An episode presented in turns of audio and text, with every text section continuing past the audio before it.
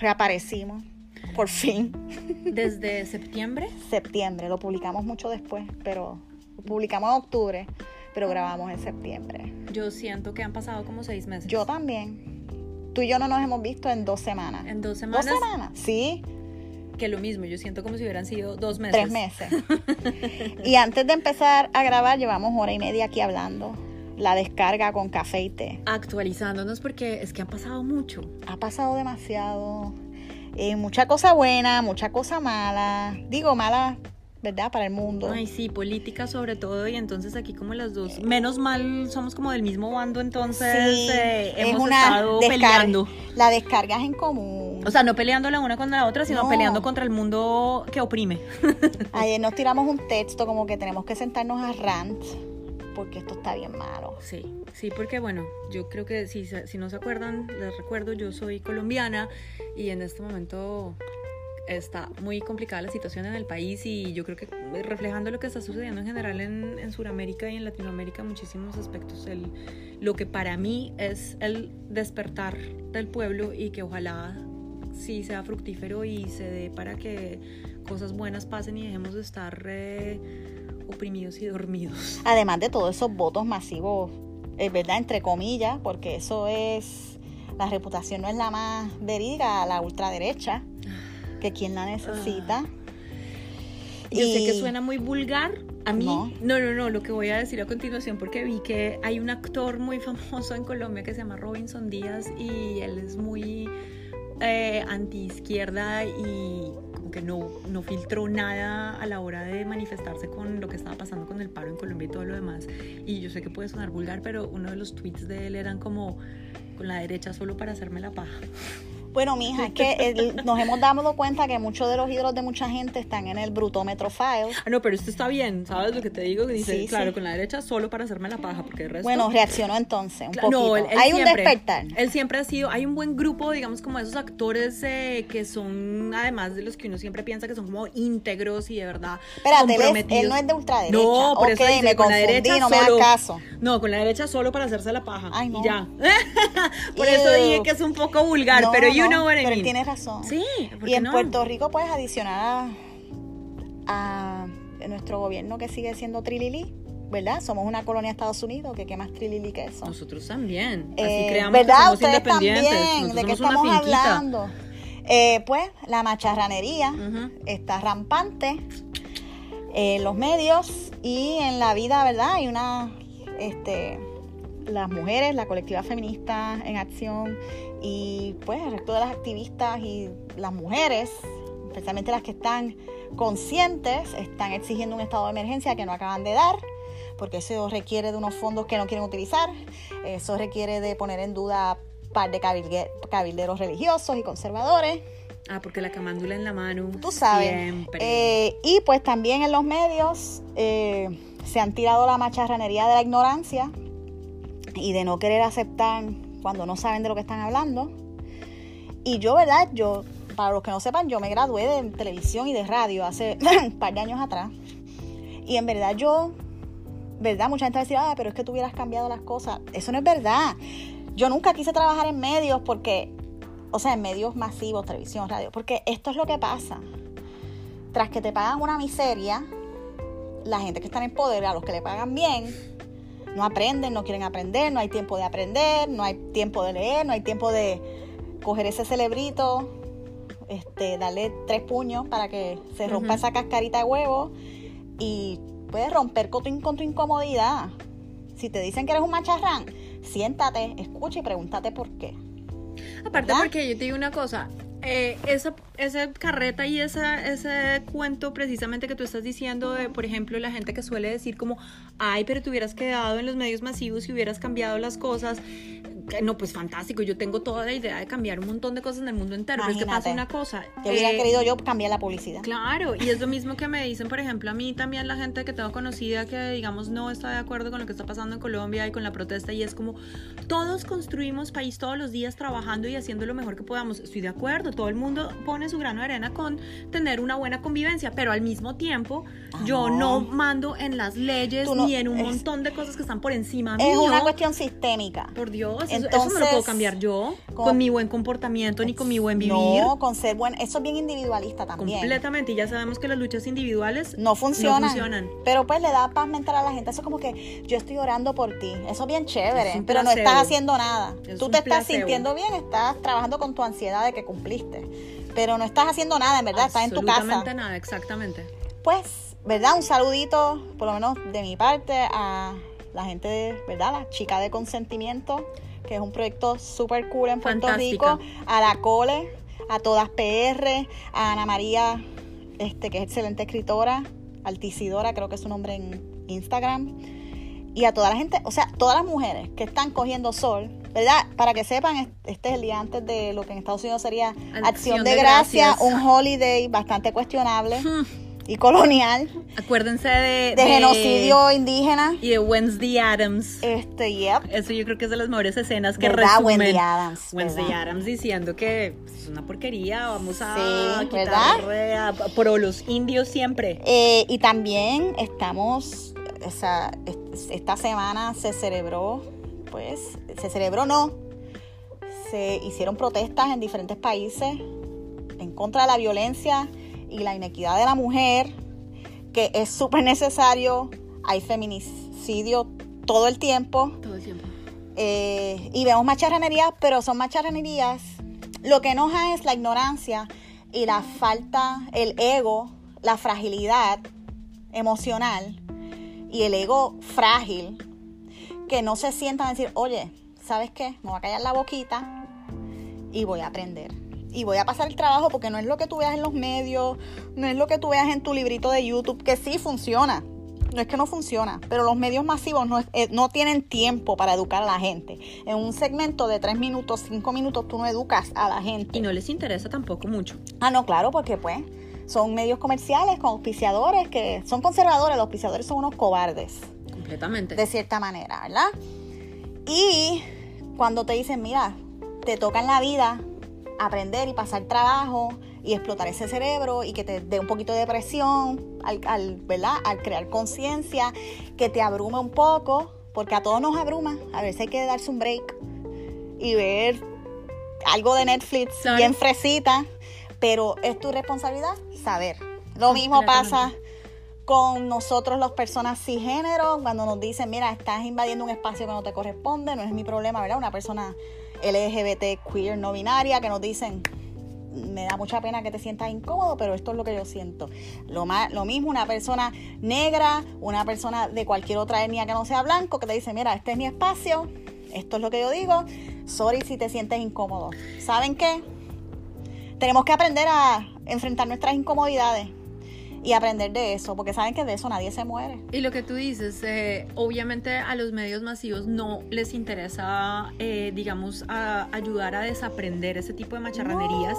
Y por eso ahora empezando a involucrarnos nuevamente, digamos, en nuestro fuerte, que claramente es la moda, pero con este tema que estamos eh, tratando en ese momento, grandísima victoria que tuvimos la semana pasada, Victoria's Secret sale, no hay más desfiles de mujeres famélicas con cuerpos que no representan la realidad y que lo único que hacen es dañarle la cabeza que a una niñas y es una sexualidad estúpida, ¿verdad? Porque no es una sexualidad en la mirada femenina. Y, ¿verdad? Esto fue en septiembre y estamos bien atrasadas, pero el show de Fenty Beauty, que está en Amazon Prime, eh, hasta mi novio lo vio y dijo, esto es lo más brutal que yo he visto en mi vida. Aparte, déjame decirte una cosa. Curiosamente, mi experiencia además con Fenty, eh, digamos que se volvió personal finalmente en eh, las últimas dos semanas, porque hasta ahora solo tenía, digamos, como a Fenty visto por eh, los productos que veía online y por la campaña y todo lo demás.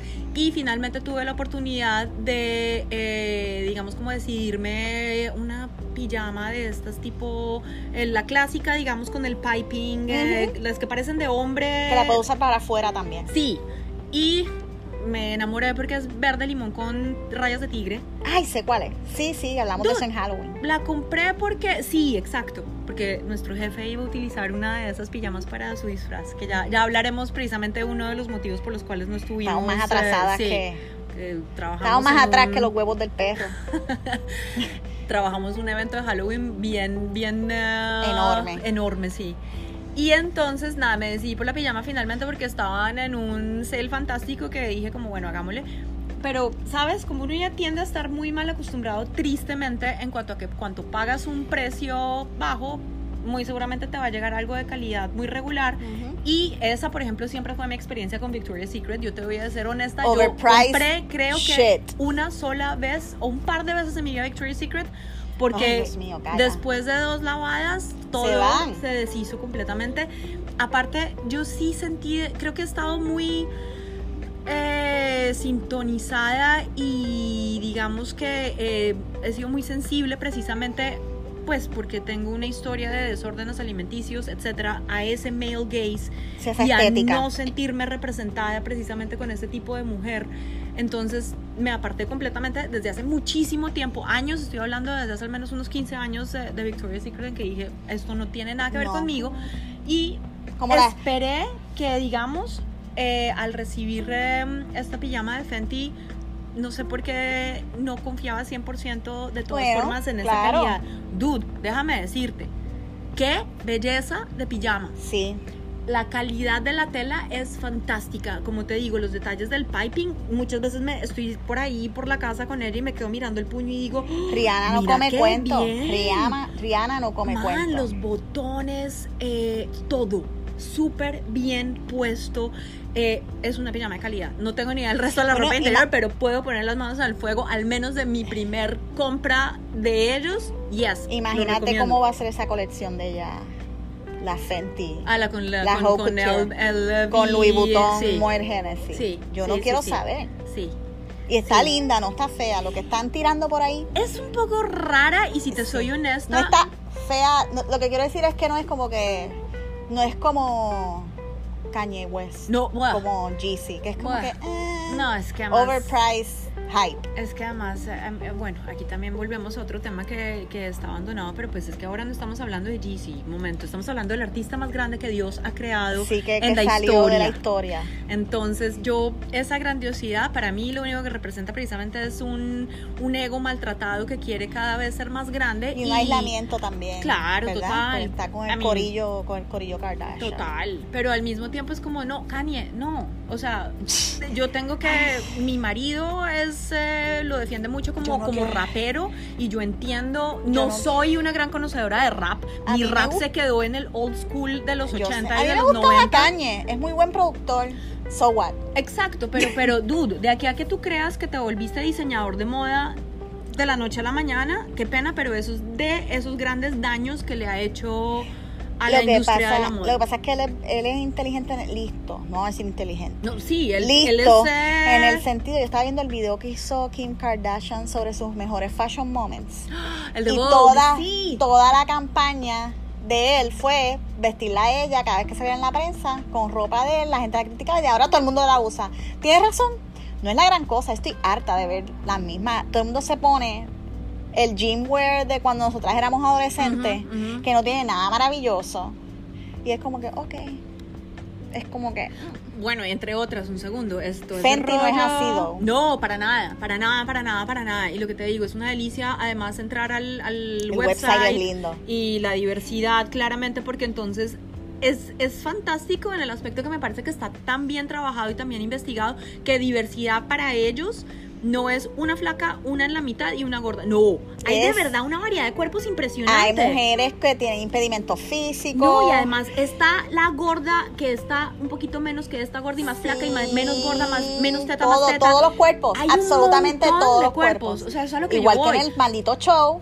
Oh my God, qué show más bueno. No son tres, son como diez cuerpos diferentes. Aquel show estaba que yo no sé qué va a hacer nadie. ¿Me entiendes? Es como que, ok, después de esto, ¿qué, qué vamos a hacer?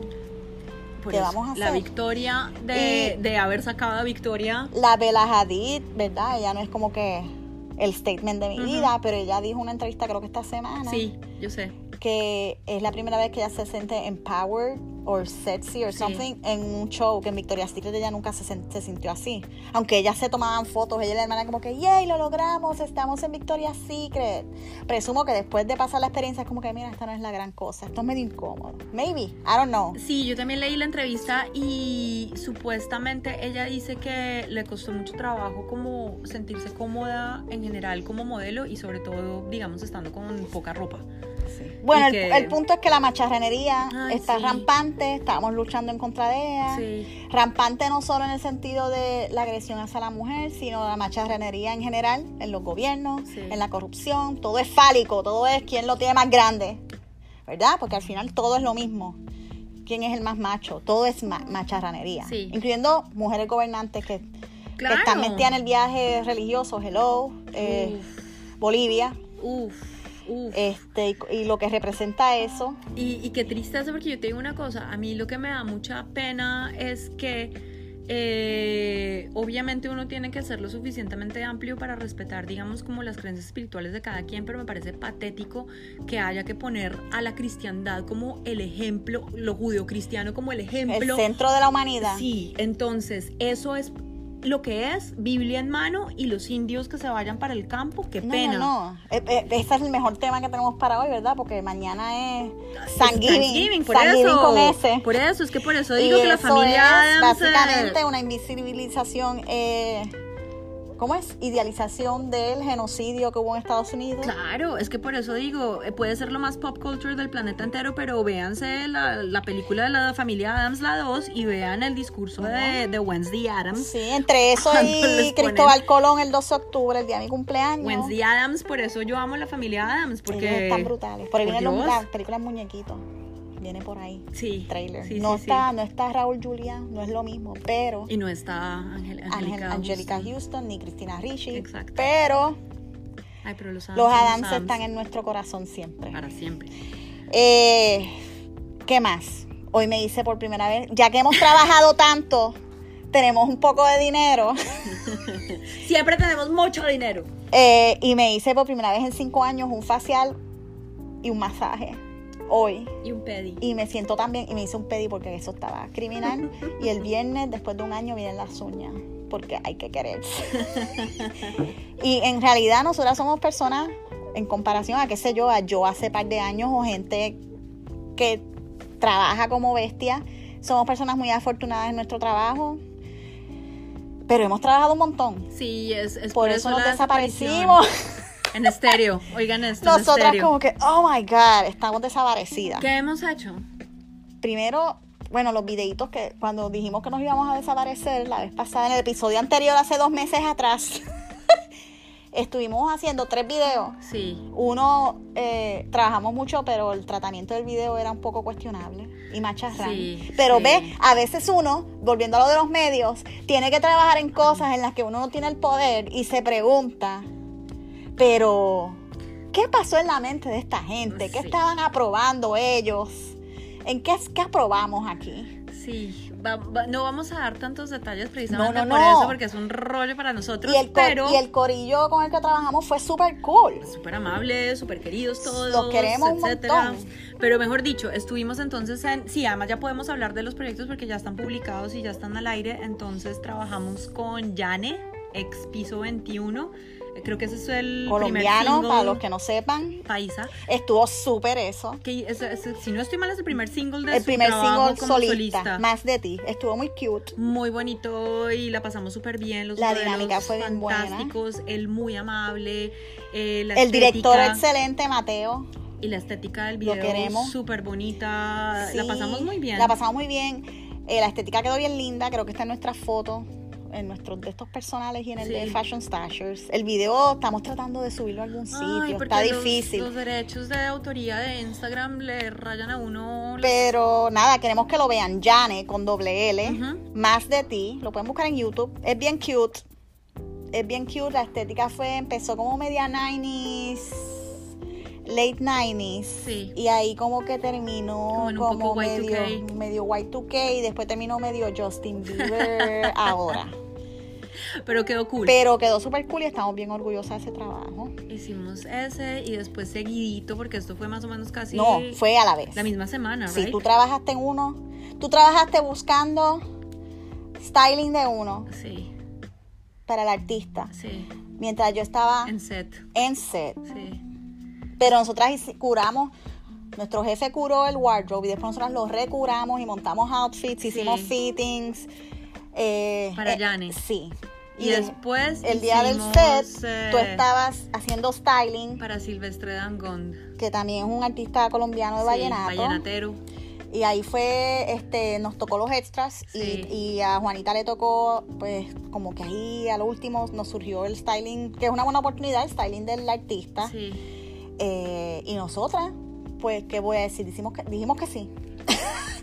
y, y fue mucho trabajo, Pero también pero la pasamos también bueno. quedó lindo y hicimos, hicimos un trabajo de época. Sí, era todo como una versión vallenatera de Grease. Sí.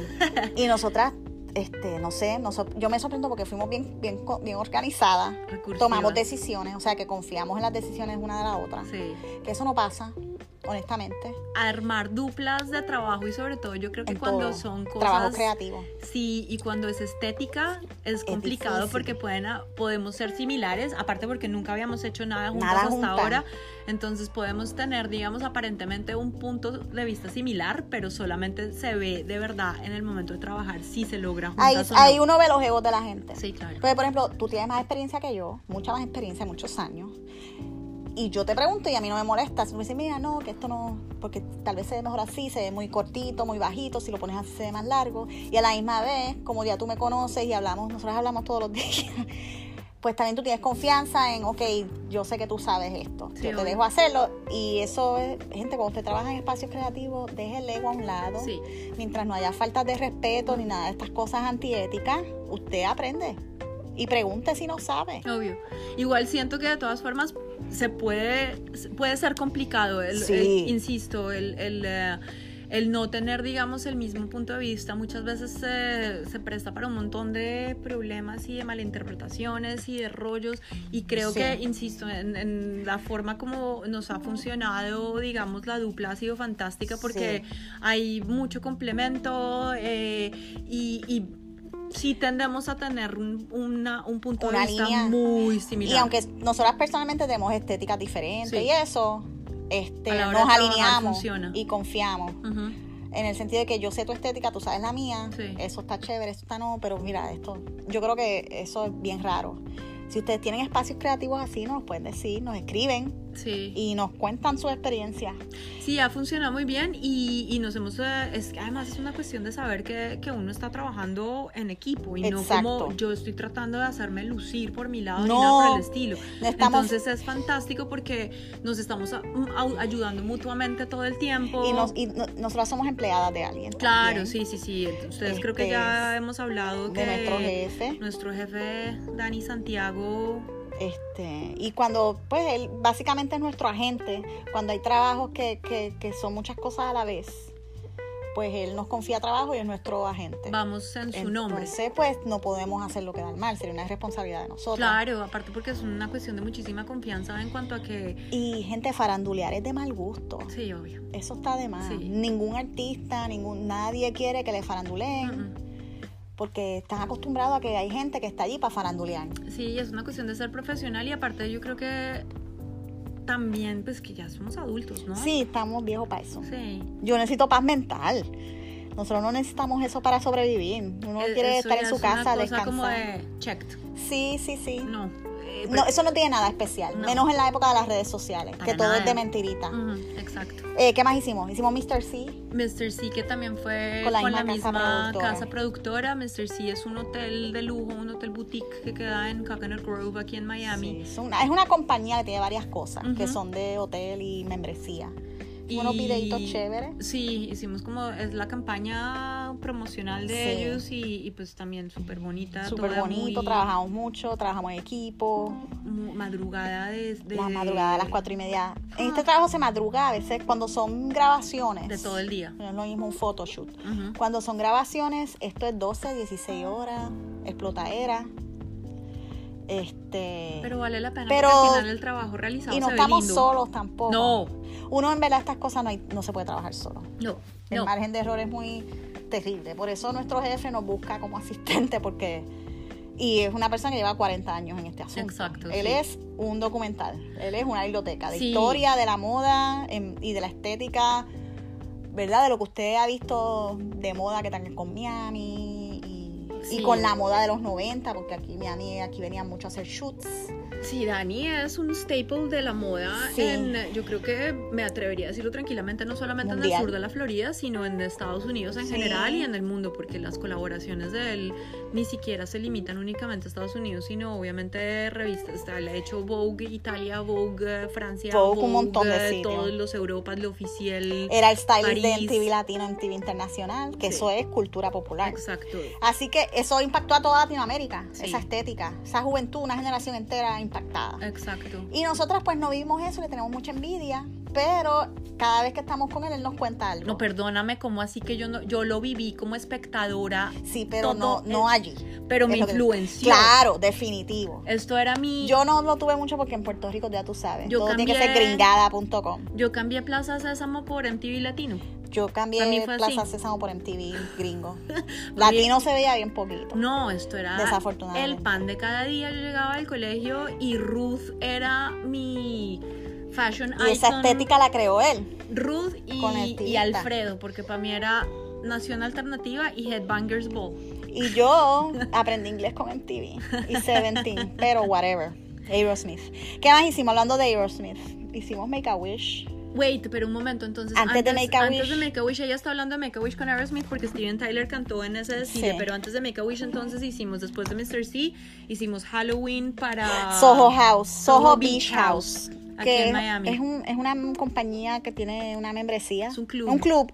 Hay en Nueva York, hay en Miami, en otros sitios. Sí. Y aquí hacen como un party de Halloween bien enorme. Es famoso. Bien caro. cada año. Sí, bien caro porque Soho Beach House es exclusivo. Sí. Eso no es como para Este- cualquier persona. Y nuestro jefe siempre monta los maniquíes Él que es miembro. usan. Este, Él es miembro, de Soho Beach House. Y siempre pues trabaja así, pues necesitaba asistente definitivo.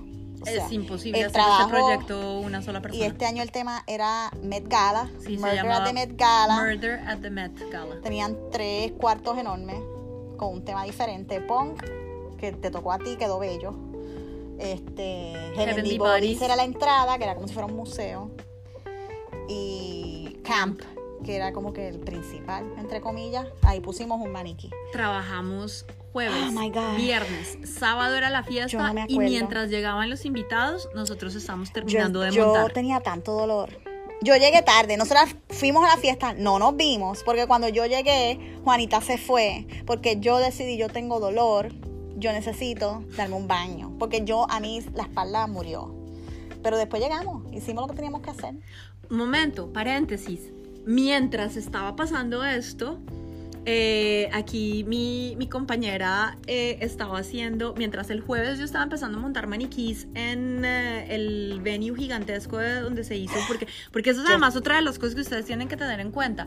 Cuando les estamos hablando de una fiesta grande, ustedes no saben el tamaño del too venue en el que trabajamos. O sea, cada cuarto de los que, cuando ella dice cuarto, suena como si fuera un club. No. Esto es una cosa Como un enorme. parque de fútbol. Es como un warehouse, sí, como un warehouse Es como gigantesco, de como fútbol. un, eh, sí, es como un parque de fútbol. De hecho, ese es uno de los, se llama el Ice Palace. Ice Palace. Aquí en Miami es uno de los sitios donde se hacen las exhibiciones de Art Basel. Exacto. O sea, del Miami Art Week. y ojo, whatever. que muchas veces cuando lo usan para Art Basel, utilizan solo una fracción porque el lugar No. es tan grande y para esta fiesta lo utilizaron Enorme. todo. Eh, Entonces, más el cuarto del backstage, que era enorme también. sí. Ay, que mucho Entonces, trabajamos. mientras esto fue 16 horas, jueves, viernes, sábado, que fue el día de la fiesta, Y yo trabajé el domingo, domingo. yo también, Y dude. lunes. Y trabajé el lunes después, recogiendo Claro, cosas. Sí, claro. El domingo salimos, o sea, nosotros. de noche. Yo fui a la fiesta de 10 A 12. a 12 Yo y llegué a, a las las 12. 9 de la mañana tuvimos que estar el domingo para empezar a desmontar todo. Ve, y yo trabajé de 8 de la mañana. El día de la fiesta yo trabajé de 8 de la mañana a 9 de la noche. Me fui a mi casa y regresé a las 12 porque yo me estaba muriendo. Exactamente. Entonces, Si no, no podía ir. mientras el jueves yo estaba empezando a montar maniquís, Ay, yo estaba. la señorita yo estaba, en Bad Bunny. la señorita estaba faran- pues no faranduleando, No, pero fui haciendo ex faran- yo- asistiendo aquello a Dani. fue el trabajo más antifarándula que teníamos que hacer. Pero eso sale ahora. Eso es una edición de Art Basel de Ocean, Ocean Drive, y la portada de Bad Bunny. La semana que viene es el, la presentación, él va a estar, qué sé yo. Este, y tuvimos que hacer eso. Mi je- nuestro jefe hace la portada de Ocean Drive, que es una revista local, todo, todo Muy el tiempo, importante. eso le toca a él. Y gente, las, las portadas de revista, eso es gratis. No sé si saben que las portadas Vogue, whatever, todas las portadas puede ser este Pat McGrath. Siempre es créditos. Eso únicamente. es gratis. Eso es para su portfolio, aunque sea el gran fotógrafo de la vida, o son 200 pesos. Y la modelo digamos. también. Y la modelo también lo hace gratis. Sí, para los que no sabían, desayúnense que obviamente las modelos ganan dinero cuando hacen contratos con las marcas directamente, cuando Y van a hacer catálogos, cuando van a hacer pasarela y cuando van a hacer eh, eh, Y están- shoots eh, comerciales. Y estos pero son modelos revistas- grandes, porque Claro. las modelos locales, las pasarelas son gratis, para ayudar al diseñador y porque se ve bien en su portfolio. Lo que ustedes ven en revista, por divino que sea, No, No en el es low budget. sí. Este, sí se trabajó Bad Bunny, super cool. Obviamente yo era la única allí criolla, puertorriqueña. Boricua. Y pues yo le hablaba, traducía, se sintió más cómodo. Y fue una buena experiencia, súper humilde. Todo ¿Dónde quedó hicieron las fotos? Fueron en el museo de, ¿cómo se llama el museo del Design District? El Museo de Diseño y Arte, que Sí, es gratis, que es bien bello, como contemporáneo. Sí. Y pues usamos piezas de un De indigenous artist que se veía brutal, Sí, esa foto es hermosa. hermosa. Y obviamente Bad Bunny, Benito, super nice. Déjenlo quieto, en verdad. Yo lo que pienso es como que vamos a dejar de farandulear con la gente y que trabaje y se acabó. Y las cosas quedan lindas. Todo fue súper fluido. Él es super nice, un saludito, gracias por todo. Y su gente también. Y es un niño, de- es un hijo del Instagram, así que todas las fotos quedaron bien bellas. Eso fue bien rápido. Él sabe posar. Y ya, busquen Ocean Drive para Sí. que vean Qué esas lindas fotos. quedaron esas fotos. Y los outfits están bien Sí, lindos. súper cool. Y se me olvidó ese día, se me olvidó anotar todos los créditos, by the way. Y después fue un nightmare. Pero nada, eso es ma- gaje de oficio de niña sin experiencia. Y ya desde ahora en adelante, todos los créditos. Yo puse las botas, las gafas de la colección privada de él, qué sé yo. Pero como que se me olvidó que todo lo demás también necesitaba crédito. Sí, obvio.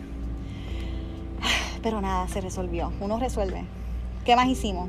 Eh, entonces sí, mientras después de Bad Bunny seguimos haciendo Soho House, el acabamos House, que muerta. fue fantástico. Pero quedó bello. sí, la gente bello. enloquecía porque quedó muy bonito Muy todo. lindo. Mucha gente que está, de verdad, después de tres palos de alcohol, querían tocar las cosas que no les compete, pero todo sobrevivió. No, y si quieren eh, darle una mirada, busquen en Instagram el hashtag de Soho Beach House. Soho eh, Beach House o- Halloween o Soho O Beach. Murder at the Met Gala. Sí, Para que vean fotos de, de cómo quedó el montaje porque quedó muy, muy, muy bonito.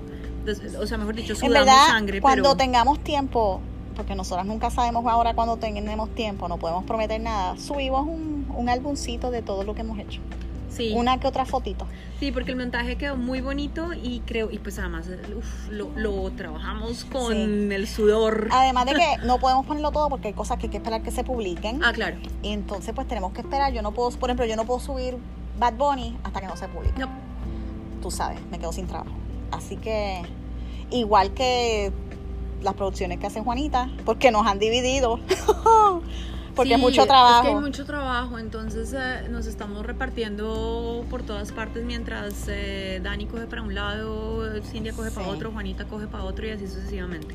Hicimos Make a Wish. Aquí hay un fundraiser de Make a Wish en Florida Make a Wish eh, trabaja con ese para Saks. eh, con Saks Fifth Avenue. ujú. Eh, pues hicimos un fashion show que era como que en el after party. En el concierto estuvo, eh, o sea, Aerosmith no, este Steven Tyler, Steven Tyler y T.I. y T.I. Todo el mundo iba con sus trajes más fabulosos. Sí, porque es una gala, es un ball Pero literal. Juanita y Cindia se les olvidó que es una gala y fueron en tenis y t-shirt porque íbamos a estar backstage trabajando como unas bestias. So, yo no quiero ir linda, No. voy a sudar. Dani Santiago Regio. Y nos dice, pero es que esto es una gala. Y nosotras, ajá, pero yo voy a estar doblada, de rodilla, doblando, No. ajustando cosas. Yo te voy a decir una cosa. Este es el momento en que I do not regret haberme ido de jeans y de camiseta porque, Y yo, ¿Qué? yo me fui en tenis. dude, ¿cómo no? No. ¿Cómo no? Me tocaba. Y, y a la- fue, cinco segundos antes de que empezara el desfile, nos tocó atravesar ¿qué? Como tres eh, cuartos No diferentes. no dieron un cue. Con tres cuartos diferentes con todos los racks Llevamos todos armados. racks. ¿Para cuántos modelos? Los zapatos no ¿Cuántos sean modelos? 40 modelos. Para 40 modelos nos dijeron, no, ya, se En- tienen que mover corriendo 10 para la... ¿Eh, ¿Qué? Ni siquiera. No, no tuvimos Cinco tiempo. segundos. ¿Tú Llevamos- crees que yo hago eso con vestido y con No, tacón? Obvio no, que no. llevamos 40 zapatos del archivo y usamos tres. Porque nos dejaron, nos dieron tiempo para los Por eso te digo, no me arrepiento ni por un segundo de no haberme ido bien vestido. Pues, o sea, sí Eso- estábamos bien vestidos, pero estábamos de jeans y de tenis. Estábamos de work, sí, work dress. Which is fine. Está bien porque yo no fui para el frente, me perdí todo, pero después care. hay que trabajar. Al final, en toda esa adrenalina y ese craziness, nosotras estábamos velando a todo el mundo. Claro. Tuvimos estudiantes que nos ayudaron, los organizamos ahí. Y al final todo salió bien, Sí, quedó no, bello, se veía hermoso. Sí. Los modelos súper agradecidos. Gente, pues, ya tú sabes, modelos. Aparte, Y tenemos trabajamos que- con una leyenda. Exacto, a eso iba yo, qué pena, pero obviamente con todo y que nosotros, como acabamos de decir, no hacemos la faranduleada, pero Respetamos obviamente, gente. pero obviamente que el corazoncito a uno le brinca y está el, el, el starstruck inside cuando uno voltea a mirar y de pronto dice, un momento, Oh, esta es Mayra. Omaira Mota. ¡Oh, por Dios! Para, ¿verdad? La gente que nació ayer y no sepa quién es Omaira Mota, ella es la modelo más brutal de los late 90s. Badass. ¿Verdad? En mi opinión. Esa mujer es ella una badass. Esa primera modelo dominicana, antes de que llegaran todas las modelos dominicanas, ella fue esa primera, pero ella es súper ponca, súper rock, Rock and roll súper, ella no, no pide perdón. Sí. Y ella tiene un look extra súper. Y modeló allí, y en verdad, ella modeló todo brutal. Ella es súper independiente, La tuvo tres cambios. adorada. Casi no la ayudamos, súper humilde. La ayudamos en el sentido de que tenemos que estar pendientes de que todo le quede bien y que ella pueda estar cómoda. Pero ella súper nice y le preguntamos si la podíamos entrevistar, así que vamos a ver si podemos Ah, coordinar exacto. algo. Porque ella es, es parte de la historia. Sí, aparte porque... es una dura. me parece que tiene de los, de los motivos por los cuales yo la admiro terriblemente de manera personal justamente es porque su estilo es absolutamente Es- diferente a todo lo demás. Ella no. O sea, ustedes no la pueden poner nunca No. en la misma caja de Nadie. Ojo, ojo, yo uno de mis Maybe referentes es fantástico, por ejemplo, siempre Cindy Crawford es de mis favoritas y Sí, todas las Cindy chicas de los es mi- 90 mi y chica. ella es chica de los 90. Pero ojo que ella no es Barbie doll. Ella No. no, es pelo largo, empezando porque pelo largo nunca ha tenido. No. Ella siempre es Extra grunge. tomboyish. Sí. Si lo, no lo tiene cortito, lo tiene rapado completamente, que fue como Los trabajamos con ella. piercings. Piercings y tatuajes y eyeliner negro completamente corrido. Ella se hace ella misma los trench coats, este, el trench coat de ella, el trench coat tenía unas pinturas que ella le hizo, es súper creativa. Ella es una mamá, ella tiene dos hijos. Y ella es, eh, ella no es eh, eh, zapatilla de No. ballerina, ella es combat boots, eh, es una Ella es badass súper. completamente. Ella es ella y no está pendiente de nadie y es de admirar, además de que es un orgullo. Búsquenla porque en serio Es sí, como dice Cindy, si no la conocen todavía, busquen porque esto es historia del modelaje Omaira con eh, Y Y H. y H intermedia, Mota, M-O-T-A y en presencia en esa maravilla de mujer. Ella es una maravilla, con toda esa entrevistarla actitud. Sí. pronto. Entonces eso fue fantástico, por ejemplo. Y tomaba fue café como nosotros, como yo, por lo como menos. ella. Sí, entonces eso fue como de esos highlights of the night que uno tiene Super de todas nice. formas de Hicimos muchos trabajar chistes con ella. con gente que, que uno ha admirado durante mucho Que tú tiempo. no te esperas. No, Además de que la pasarela de ella es al impecable. otro día, porque nosotros no estábamos al frente, eso no vimos nada. Esa es otra cosa. Si piensan que van a estar sentadas al frente, ay, yo trabajo en moda, lo que van a hacer es sentarse al frente como Ana Winter a ver los shows, eh, cambien de profesión. Usted va a trabajar. Y aparte de todo, el trabajo en el desfile es días Sí, y días antes de para que pase todo en 15 minutos. exacto. Mientras gracias. uno está Con la adrenalina en high, Ah, ¿dónde está todo el mundo? Yo corrí tres veces a buscar zapatos en medio del show. ¿Tú te acuerdas cuando yo te agarré de un brazo y te dije, What the fuck is going Sí, on? Y después yo le pregunté a nuestro jefe y él estaba como que, what the fuck. Pero lo, lo curioso es que el what the fuck de él es, es Al otro siempre, no, y calmado, como, What the fuck? Mientras Sí. yo Pero estoy que fue a las 2 de la sudando mañana, sangre. ya todo el mundo estaba bien loco, excepto nosotros, Sí, porque obvio. nosotros éramos los que nos tocaban trabajar. Y lo otro importante es que cuando llegaban las cosas a él, ya estaban set. So, nosotras teníamos gente vistiendo gente, más nosotras vistiendo gente, tres cambios cada una, cuidado si tres y medio, porque teníamos como tres modelos entre las dos, Sí. más teníamos que andar corriendo, velando, que no haya gente con, con tags por fuera, que tenga la ropa que se supone, que zapatos que falten. Yo corrí tres veces a buscar zapatos a otra habitación. Es que quede todo bien, ¿verdad? Y hubo gente que hizo cosas bien chulas. Ay, a veces hay que ponerle pins, alterar las cosas al momento que no se dañen, para que la persona le quede como es. Es de mucho cuidado. Es mucho cuidado, mucho detalle. Lo hicimos allí en medio de una adrenalina, un ruido in- insoportable, un espacio súper pequeño. Eso fue. Pero nosotros montamos videos, right?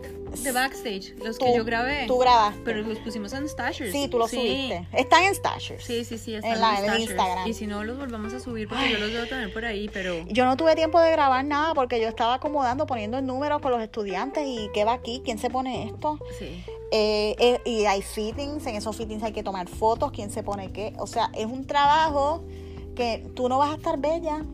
No esperen, eh, si se creen que eso es estar bien bello, no, uno está bien tirado. Sí, hay una cosa que siempre está clarísimo y, y que hay que entender, sobre todo para el stylist, y es el glam. el glam, El glam no es mientras práctico. se trabaja no existe. El glam no es práctico porque tú estás trabajando como una persona que construye. ¿Qué más hicimos?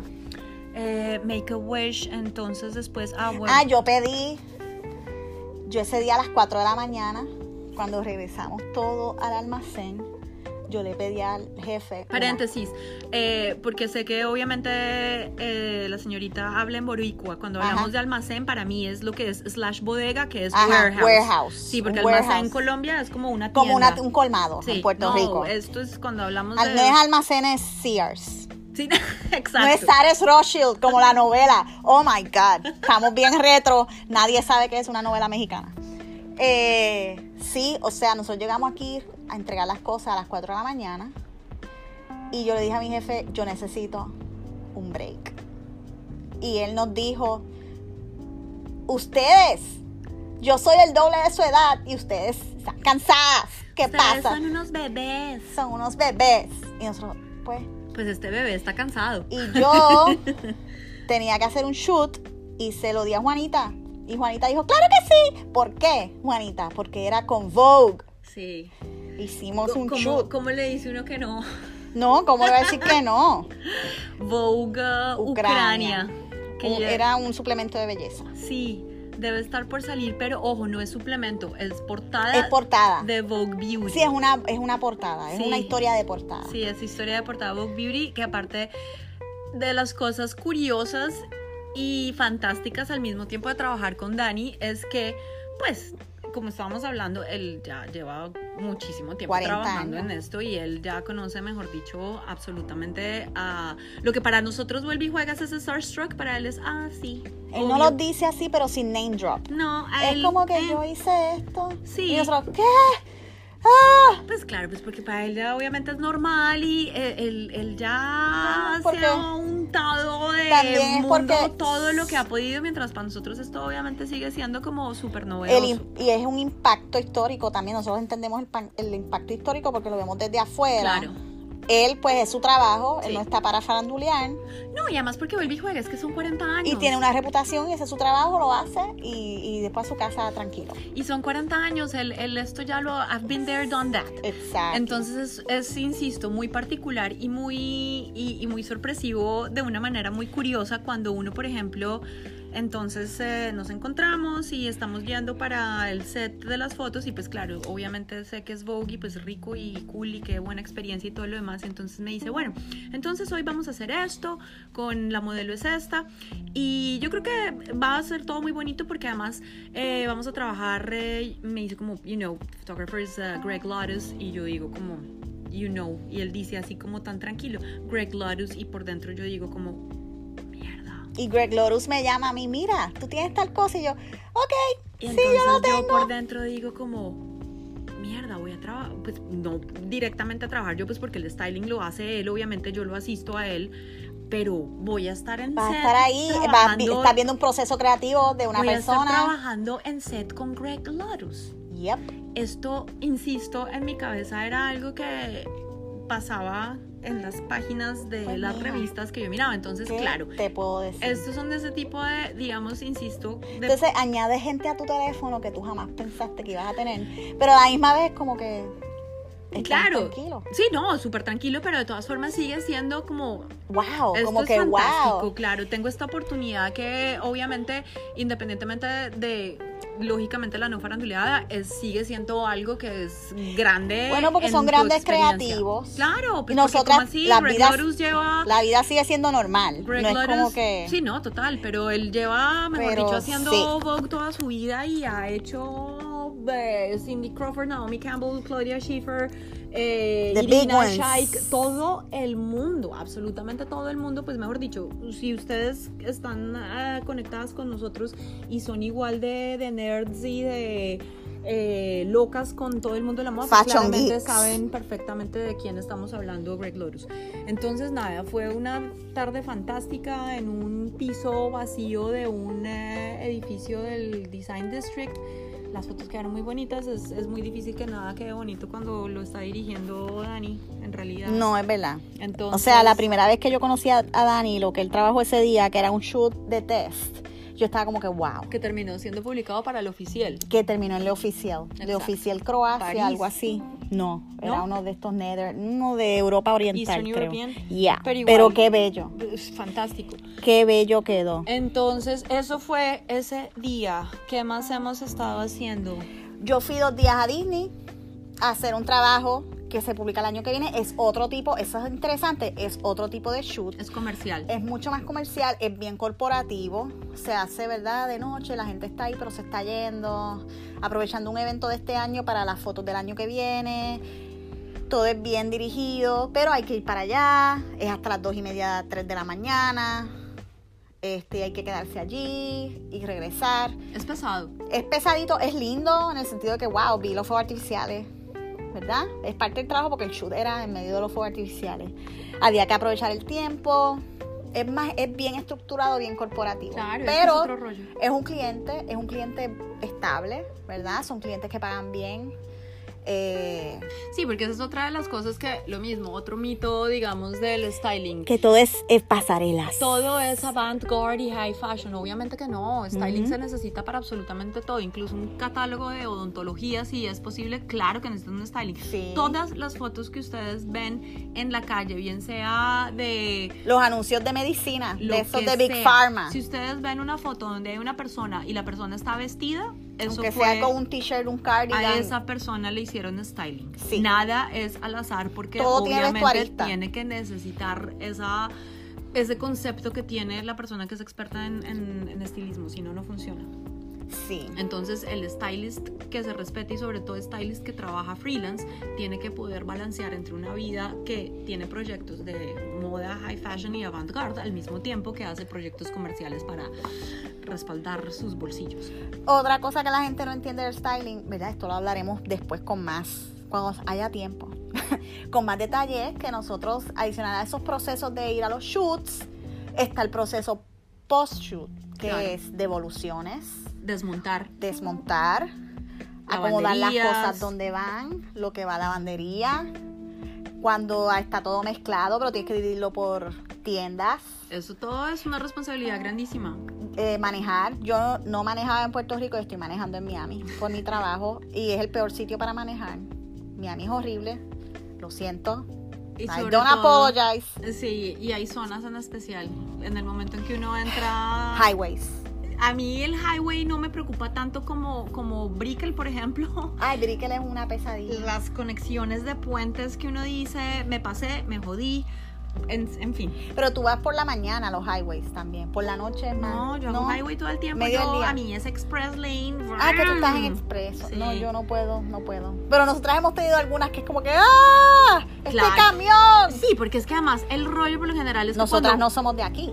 Exacto. Vivimos eso aquí, pero no somos de Eso aquí. por un lado. Somos desde que- sí, de- yo para Forever GPS. Y además, desde que estoy trabajando con Dani, creo que he manejado lo que no he manejado en mi vida entera todos los días. Yo también. Ayer, por ejemplo, Yo también. yo sé que esto suena pendejísimo para el resto de la gente, pero ayer desde, desde, porque yo además soy Broward County, entonces yo, más al norte. Claro, yo soy súper al norte, entonces yo arranqué ayer para estar a las 7 de la mañana aquí Biscayne por mi propia En cuenta, Biscayne. para devolverme después a las 5 de la tarde en rush hour traffic, llegué a mi Ah. casa a las 8 de la noche. Nightmare.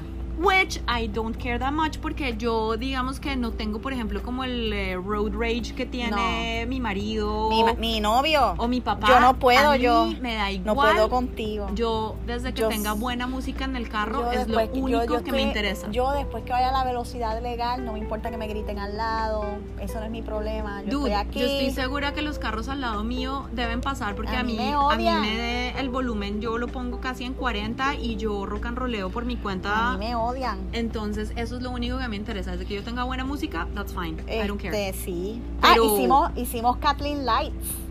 Ah, la youtubera, la beauty blogger. Sí. Ella es cubana, pero es de acá, de, de Miami. Bueno, ella American. es Southern Florida. Sí.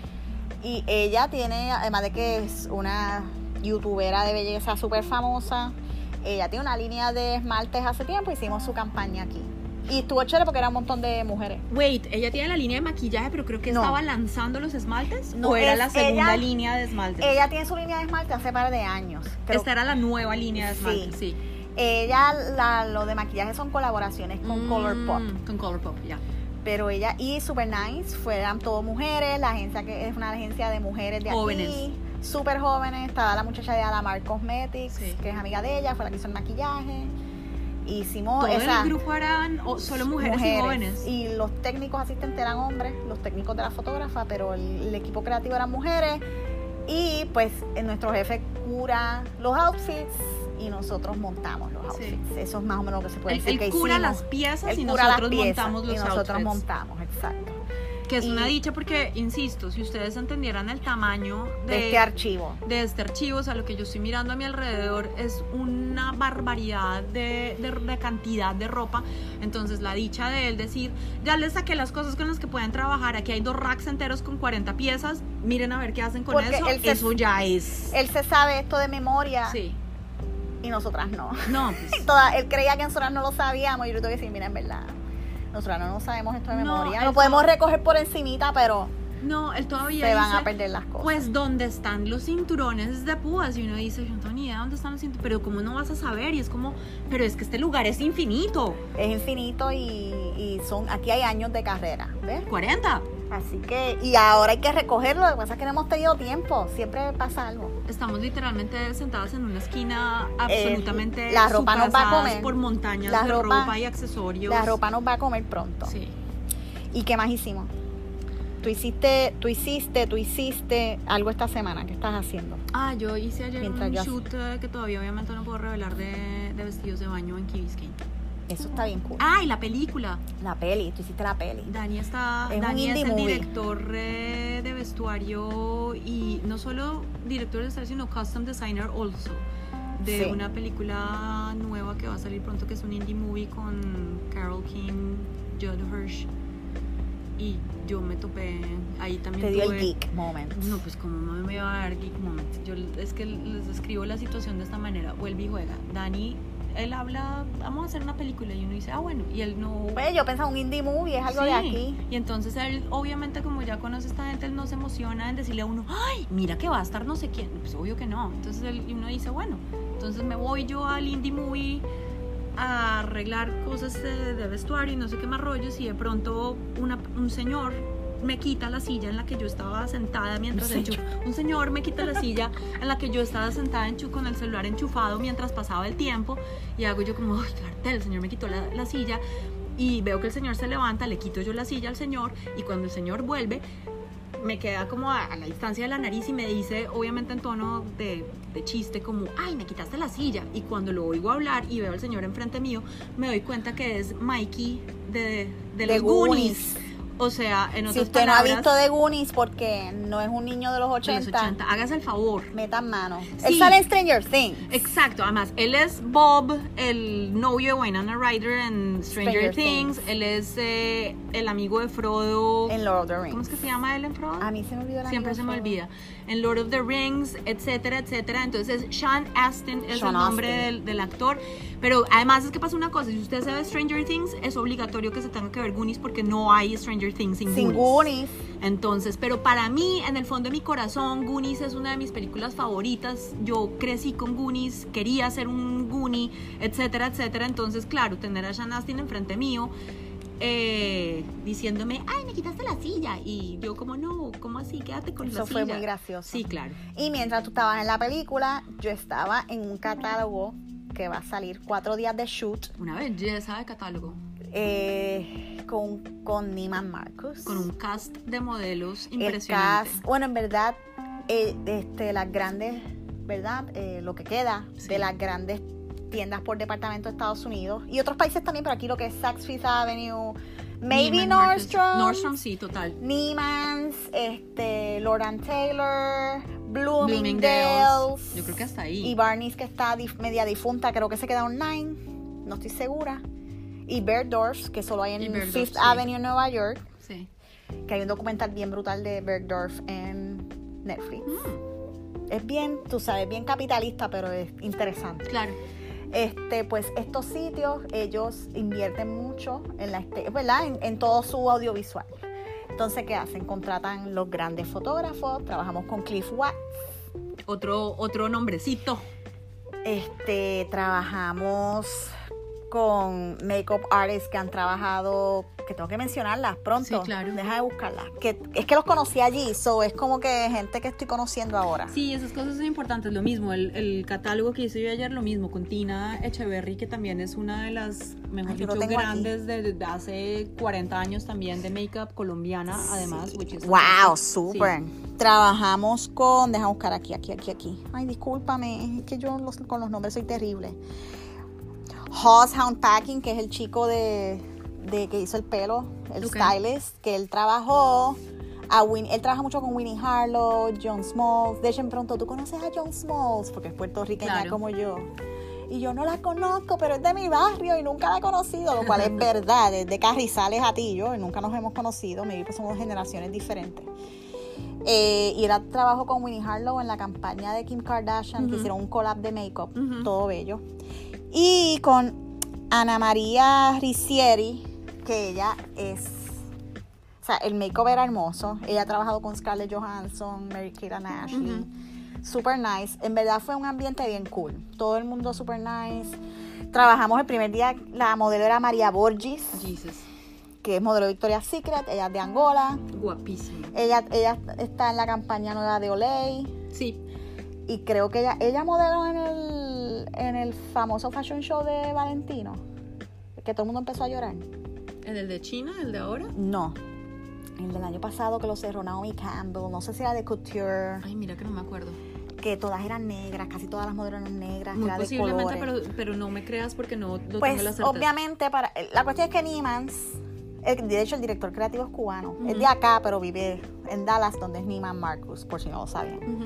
Eh, todo el ambiente fue bien chévere, pues ellos contratan a grandes fotógrafos, a grandes maquillistas, a Imagen. gente muy especializada para que esa ropa se vea hermosa. Obviamente tú contratas supermodelos que son profesionales, saben lo que están haciendo, esa es la realidad.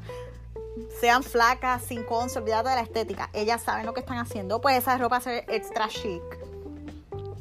Pones un fotógrafo, un fotógrafo que sabe cómo se tienen que ver las cosas Un set divino. un, un set. Ah, estábamos en un set. Esto es importante. Gracias, Juanita. Exacto. Estábamos en un set que es histórico de la moda en general, Icono. que es el Paris Theater en South Beach, que eso era un cine antiguo Art Deco de los 30, 20 por ahí.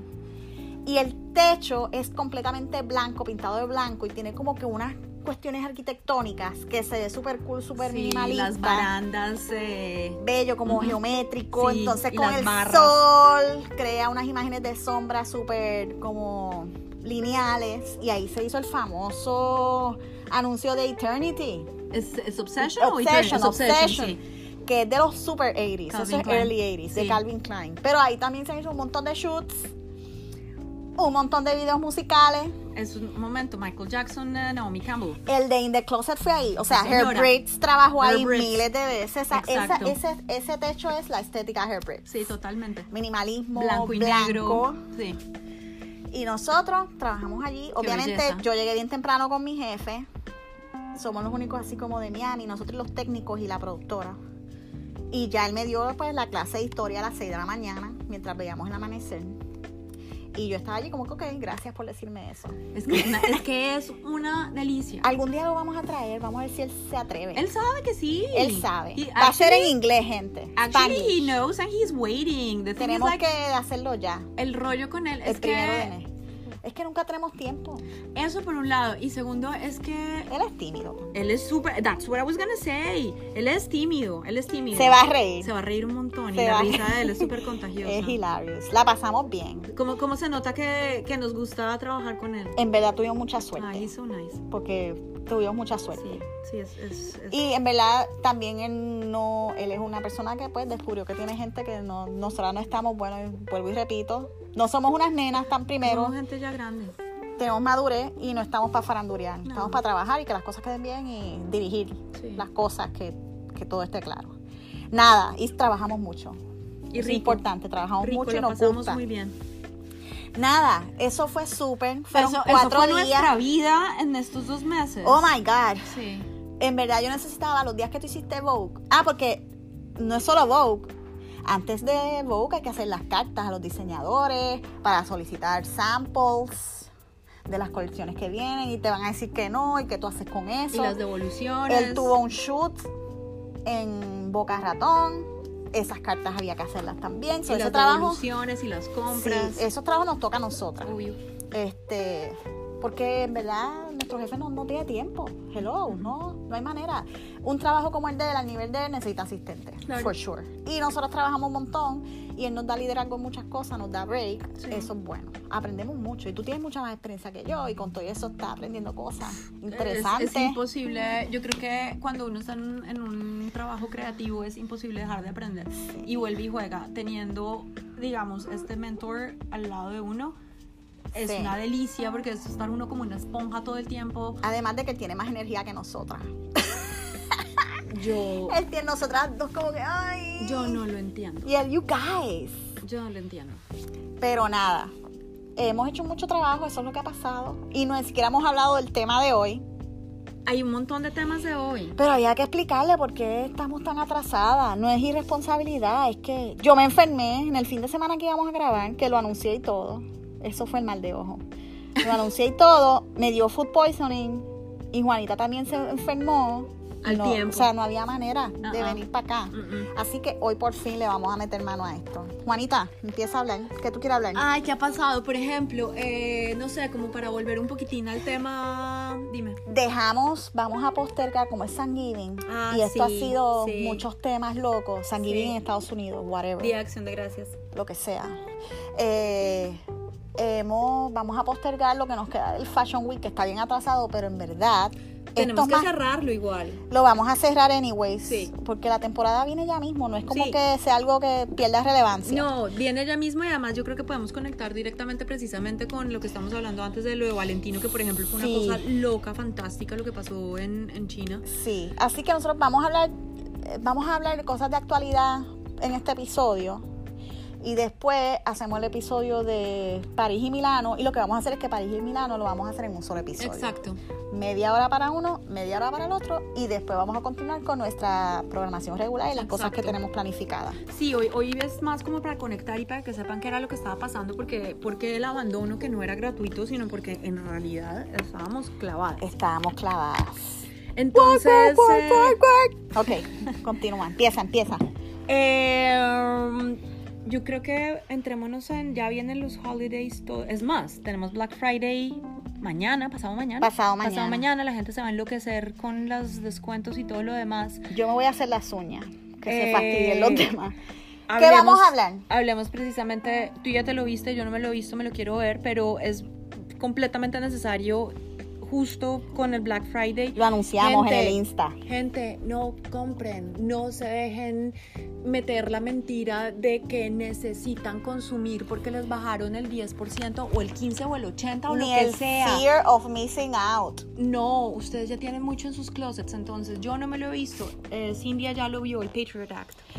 Mira, nosotras obviamente, este es el tema que nos gusta. Nosotras seguimos a Aya Barber, que honestamente entre ella y dos o tres personas más, son los líderes en esta conversación, los líderes hardcore, ¿verdad? De que lo hablan sin tapujos, sin editarse, sin limitarse. Porque ella no, ella no tiene auspicio. ¿De qué estamos hablando? Estamos hablando de eh, fast fashion y cómo volvernos sostenibles, cómo hacer que la moda definitivamente funcione para, para el planeta y no lo que está estado pues, Y el cambio climático Exacto. nos está, o sea, Acabando. eso está ahí. No es que va a pasar, es que ya está pasando. Aparte yo creo que hay una cuestión y es que pensemos por un segundo que independientemente que digamos o se reverse el cambio climático, que no va a pasar claramente, pero digamos que el tema no sea necesariamente el cambio climático, es que estamos consumiendo desmedidamente sin ninguna necesidad. Y, y es demasiada basura. Y esto de- que habla de nosotros, de que cuáles son nuestros intereses y cuál es la función las de nuestra prioridades vida. están Comprar, las prioridades de nosotros comprar bueno es- la apariencia. el capitalismo nos tiene preso a todos verdad Sí, nosotras incluidas verdad trabajamos en moda sí, sí, exacto. hay cosas que no tenemos el poder que quisiéramos tener poco a poco uno transiciona en sus decisiones personales que ese es mi proceso y es el proceso de Juanita el capitalismo está bien fuerte. Entonces ahora qué pasa la diferencia de este año a tres años atrás vamos a decir tres años atrás el informe que dio las Naciones Unidas del cambio climático que hay una fecha de expiración y que las cosas se están poniendo bien feas y este año todo se ha quemado mira el huracán que hubo en Puerto Rico en el 2017 Ujú. el huracán más fuerte que ha habido ahí o sea las cosas están cambiando para mal entonces llega este programa masivo, masivo para el que tiene Netflix, ¿verdad? Sí, claro. Pero está en YouTube, que es Patriot Act, el de Hassan Minaj, que es un comediante que hace comedia política Sí. y social. Empezó con The Daily Show. Ujú. Y viene y toca el tema de fast fashion.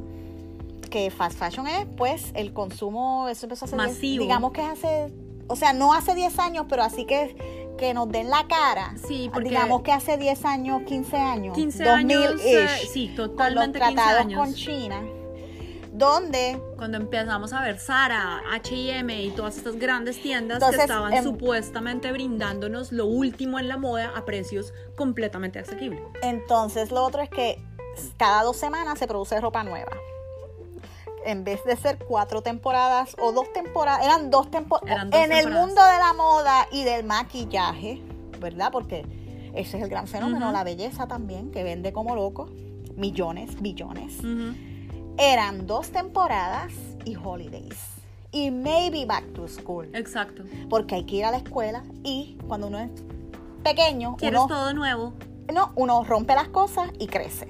Claro, pero no solo es eso. Piensa que cuando uno es chiquito, o al menos a mí esto también me Pero pasaba. hand-me-downs. I am not gonna go with the same outfit that I Eh, had before. bueno, yo no lo hacía porque yo, Yo sí, I wanted new uniformada. sneakers. I- no, yo también, pero los sneakers eran nuevos. No, y mi no familia- podían ser los mismos del año mi pasado. familia no Es era así. mi backpack no podía ser el mismo del año pasado. yo tenía la cartuchera más fea.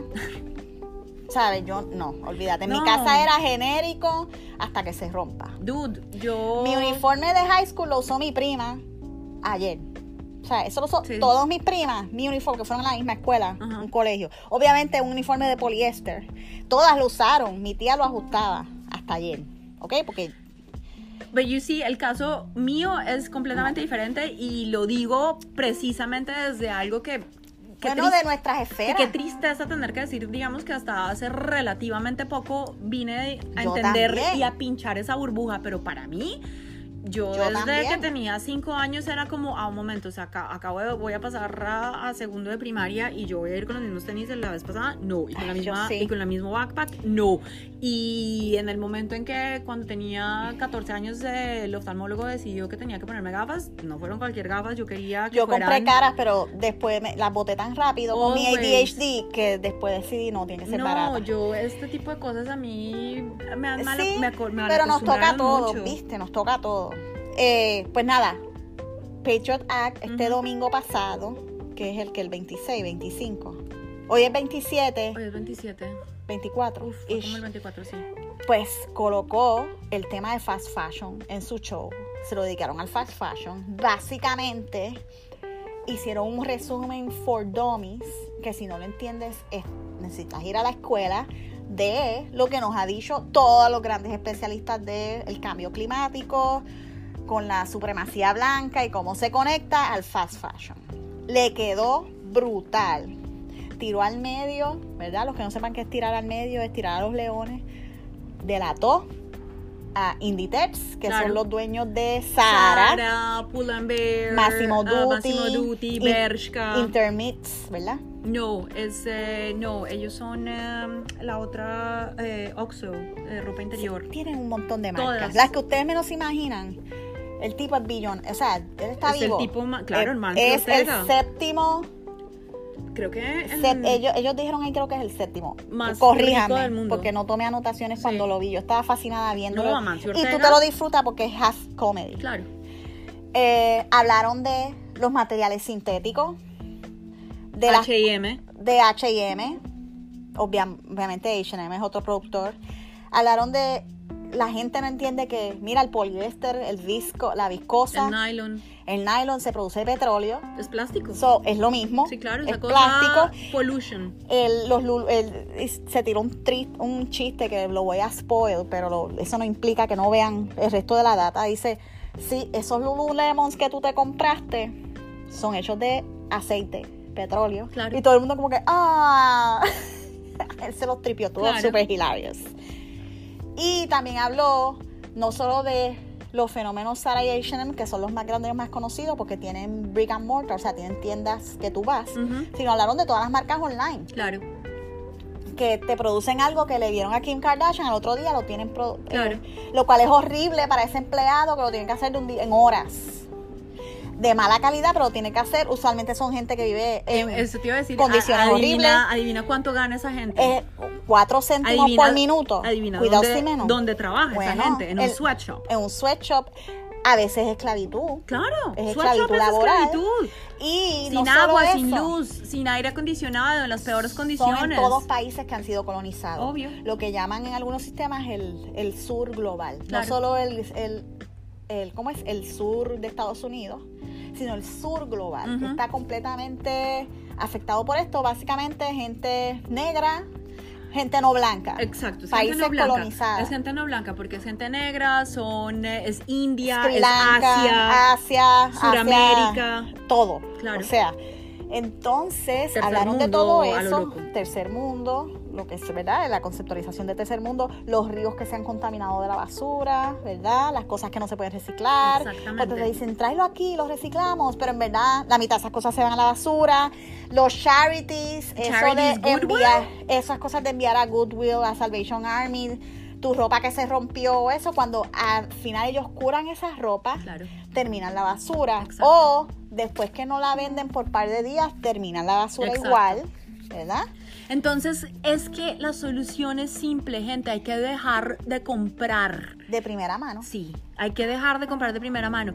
Y era lo que estábamos hablando hace un rato. eh, No somos las héroes de esto, o sea, todavía nosotros estamos en nuestros procesos de transición. aunque yo te debo decir. Pero tú mucho llevas más que Sí, yo. yo te Tú este año mucho cumpliste. Sí, yo en enero me lo propuse que iba a empezar a comprar segunda mano y me importa tres tiras de pepino lo que piensa el montón de gente porque es que pasa una cosa que cuando te empiezas a meter en serio en el tema de segunda mano bien sea con Poshmark o con Depop o con otros o- y eBay. viendo eBay obvio que yo llevo haciendo eBay desde hace un montón de tiempo pero hasta ahora obviamente tengo la conciencia de entender qué es comprar de la forma desmedida en la que lo hemos estado haciendo durante todo este tiempo ir directamente a los thrift stores y lo mismo comprar pero ha sido un descubrimiento honestamente de un tesoro fantástico porque Ujú. de verdad, yo lo hablo aparte como una persona que, como hemos dicho muchas veces, está obsesionada con la moda que y con la estética. Sí. Entonces me encanta. Yo, de verdad, Y que hemos podría- trabajado en tiendas en las que verdad- vendemos ropa nueva, porque ambas verdad- hemos trabajado en retail.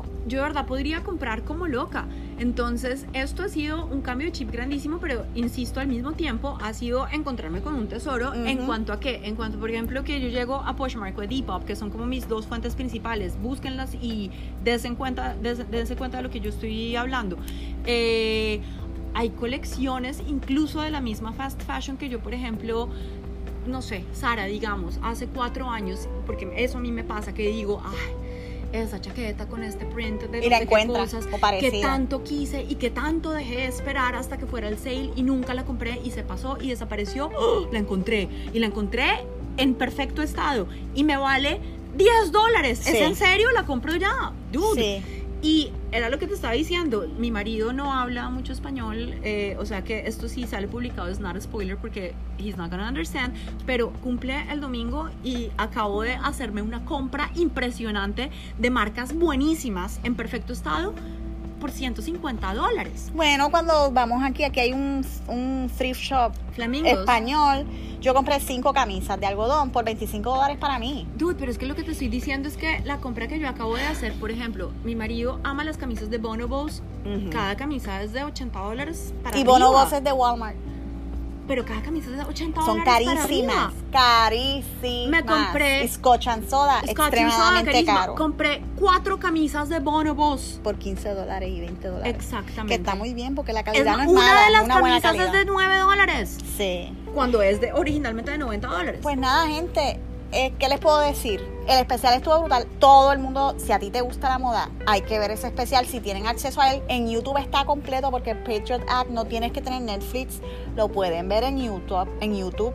Además de que si buscan cosas de fast fashion y ser sustentable, de True Cost es otro buen documental. Total. Uno de los escándalos que no lo anoté que pasó es que la BBC puso como un mini reality show, no me acuerdo ni el nombre, que era sobre esta compañía de fast fashion que hay allá online, como si la estuvieran glorificando y no le cuestionaron al tipo bien, al dueño, un Sí. tipo como obsesivo loco, de tienes que producirme esto ya. No le cuestionaban los costos, este, la manufactura, la gente que está haciendo eso, el climate change, nada de eso. Entonces, otra de las cosas que hablaba en Patriot Act era de eso, del greenwashing. Claro. ¿Qué es el greenwashing? Te dicen Cuando mentiras. una compañía te dice, estamos haciendo todo el progreso para ser sustentables. O como H&M que dice, tenemos un conscious collection. Pero ¿saben qué? Mientras sigan produciendo, lo que no es conscious está greenwashing, es de mentiritas, es puras relaciones públicas. Aparte, yo te digo una cosa. So what if it's conscious? You're still buying. Sigues Exactly. consumiendo y sigues Y comprando. es como que al final, él, sí, él- él hablaba de los tags, que no quiero hablarlo todo, pero básicamente explicaba cómo el tag es un engaño. Claro. Porque el porcentaje de sustainability es mínimo. Claro. Nada, vamos a seguir hablando de esto, pero Mucho en más. cuanto al documental, lo vamos a hablar ahora, pero en cuanto al documental, no quiero decir más, lo tienen que ver. Es importante que lo vean. Entonces, había una cosa que yo específicamente tenía por ahí y es que, obviamente quiero como, como indagar un poco más al respecto, pero. Tú ya obviamente de pronto te enteraste que las Kardashians justamente se metieron en ese tren de... Eso es greenwashing. Completamente, entonces ellas ahora tienen closet de, de su venta de segunda en eBay. Eso es greenwashing. Aparte yo te digo una cosa, explícame para qué, why do they want to profit for? No sé. Ellas, ellas Para- deberían estar regalando esa ropa. Regálala. Ellas para qué necesitan lucrarse de lo que ya usaron o de lo que han usado media vez o de pronto ni siquiera han usado. En serio. Regálalo por ahí para adelante. En serio, me parece una cachetada para tratar de decir, look, we're sustainable too. We're, Eh, bueno, we're selling our closet. Ese es el conflicto del billonario que vamos a hablar más adelante. Pero lo otro que quería hablar al respecto es, y verdad, por ejemplo, en Puerto Rico y también en Colombia y de donde sean ustedes, hay muchas bloggers que viven, ¿verdad? Que viven del auspicio. Influencers. Eh, o influencers, Oh no bloggers, influencers, que eso es una profesión cuestionable. Muy A menos que cuestionable. tengas una profesión real y estos medios sean tu medio de promoción. Ya eso es otra cosa. Eso es otra cosa. Si eres especialista en algo, pues no, no te digas influencer. Influencer es un vendedor. Exacto. O vendedora. O vendedores. Es un ven- vende, Sí, pero en ese medio. es un salesperson. Es un Sí. salesperson. Di que eres un vendedor. Exacto. Pero es otro tema, otro día. La cuestión es que hay mucha gente que dice, ay, ahora estoy, que lo está criticando a Ya Barber y otras personas que son líderes en el, en el tema de la sustentabilidad en la moda, están hablando de todos estos influencers o influencers este, hombres que, que, dicen, ay, ahora yo soy sustainable y mis empleados solo van a usar, qué sé yo, sorbetos de cartón y yo estoy promocionando esta marca porque está haciendo una colección sustentable, pero el resto de tus campañas es fast fashion. Exactamente. Entonces, ay, esta boutique me dio esto, pero soy sustentable acá, pero la boutique compra en China, ¿ves? Entonces, ahí es que está, eso es greenwashing. Estás diciendo que soy sustentable y de repente en la prensa dicen, eres una nueva líder sustentable. Pero entonces los líderes que llevan años súper sustentables, gente que no necesariamente es gente rica, estoy hablando de gente pobre, que han sido sustentables toda su vida, porque si tú vives de thrift shops y le pasas las cosas y tus papás te enseñan o no, tú vas a usar lo que usó tu hermano y no tienes dinero para no ser sustentable, porque ahora es cool comprar de segunda mano, ir al thrift shop, pero antes eso era ew. Sí. ¿Ves? Soy una cuestión de clasismo, de que como ahora los blancos lo hacen, super snobbish, pues es cool. Qué pena la tirada al agua acá, pero eh, eh, nosotras somos blancas, no es como que no lo somos. No, dude, es que yo me acuerdo la primera vez que yo supe, digamos, o que fui consciente, eh, ojo, consciente digo de haberme enterado, más no de tener conciencia de ningún tipo de, ayuda del planeta ni nada por el estilo, sino cuando yo tenía más o menos 16 años y entonces toda, digamos, como la onda alternativa de la ropa y entonces mis amigos empezaban a comprar ropa usada, digamos, de thrift stores y en Bogotá específicamente era como, ay, te Que es súper creativo, la gente creativa se metía. te ibas como a Plaza España, que esto es en el centro y es como lejos y entonces eh, se conseguían unas chaquetas eh, como por ejemplo las que se estaban poniendo Blurry o Oasis en, en, los videos y ese tipo de rollos porque eran muy 70s. Eh, y yo me acuerdo que dije yo, ay, yo también quiero. Y mi mamá, Ew. vas a comprar ropa de segunda. Pero si tú no sabes quién se ha puesto eso y sí, es una percepción, es una percepción que teníamos mucha gente. Sí. y todavía. Mi primera camisa vintage, obviamente mi ropa, yo soy la mayor de mi casa, so la ropa que era hand me down era la mía. Pero mi primera pieza vintage yo me la compré hace 15, cuando así hice mi maestría o antes, maybe, vivía en San Juan, de los 60. ¿Y sabes por qué no la uso? Porque es poliéster. Claro. Que ese es el gran tema. Ya yo no uso poliéster porque hace calor, no se puede. Pero cuando yo me di cuenta de verdad que yo la estaba cagando, es cuando me mudé de Puerto Rico aquí. Porque me di la cantidad de cosas que yo tenía, que no estaba usando. Sí, mis amistades, ¿Cómo te explico? Como yo no trabajé en moda, yo canalizaba esa pasión por la moda y por la creatividad y montar outfits y todo eso, yo comprándome cositas. Y las conseguía en especial y era como, wow, qué cool, estoy vistiendo súper creativo, no me costó súper caro, ¿verdad? Y mis amistades, yo les prestaba ropa, a veces la regalaba.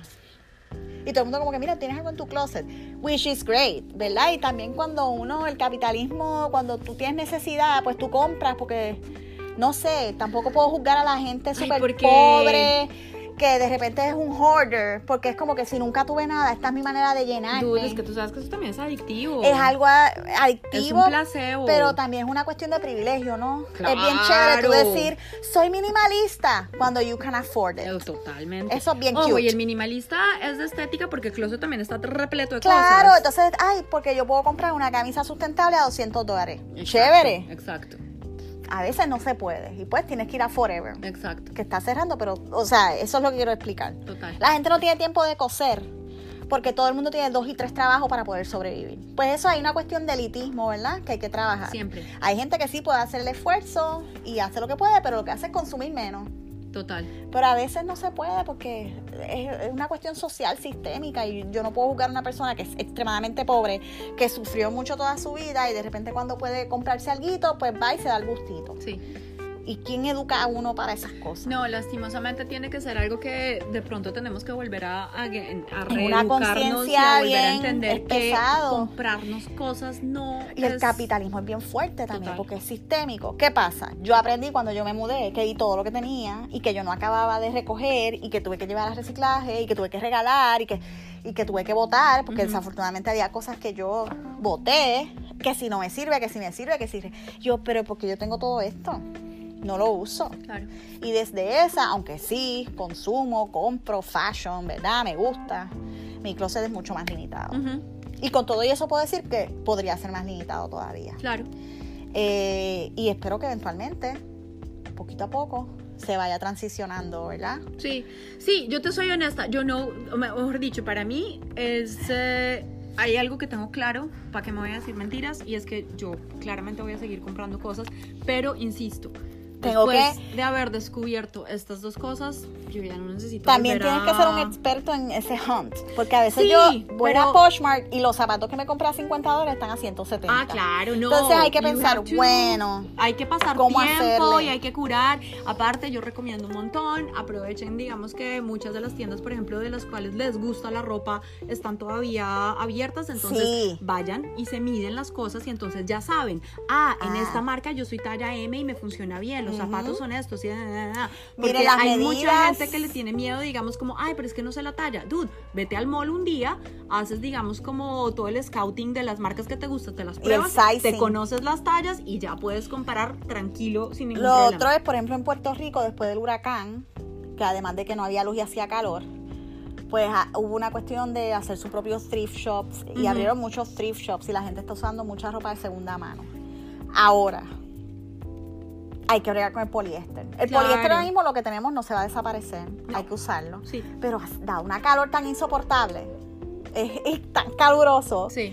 Yo les contaba a Juanita que fui a, pues, a H&M hace poco y quería una camisa de algodón, estaba a 8 dólares. Cuando me, la medí en mi casa, era poliéster y me picaba y la devolví. Claro. Y dije, no quiero volver a esto.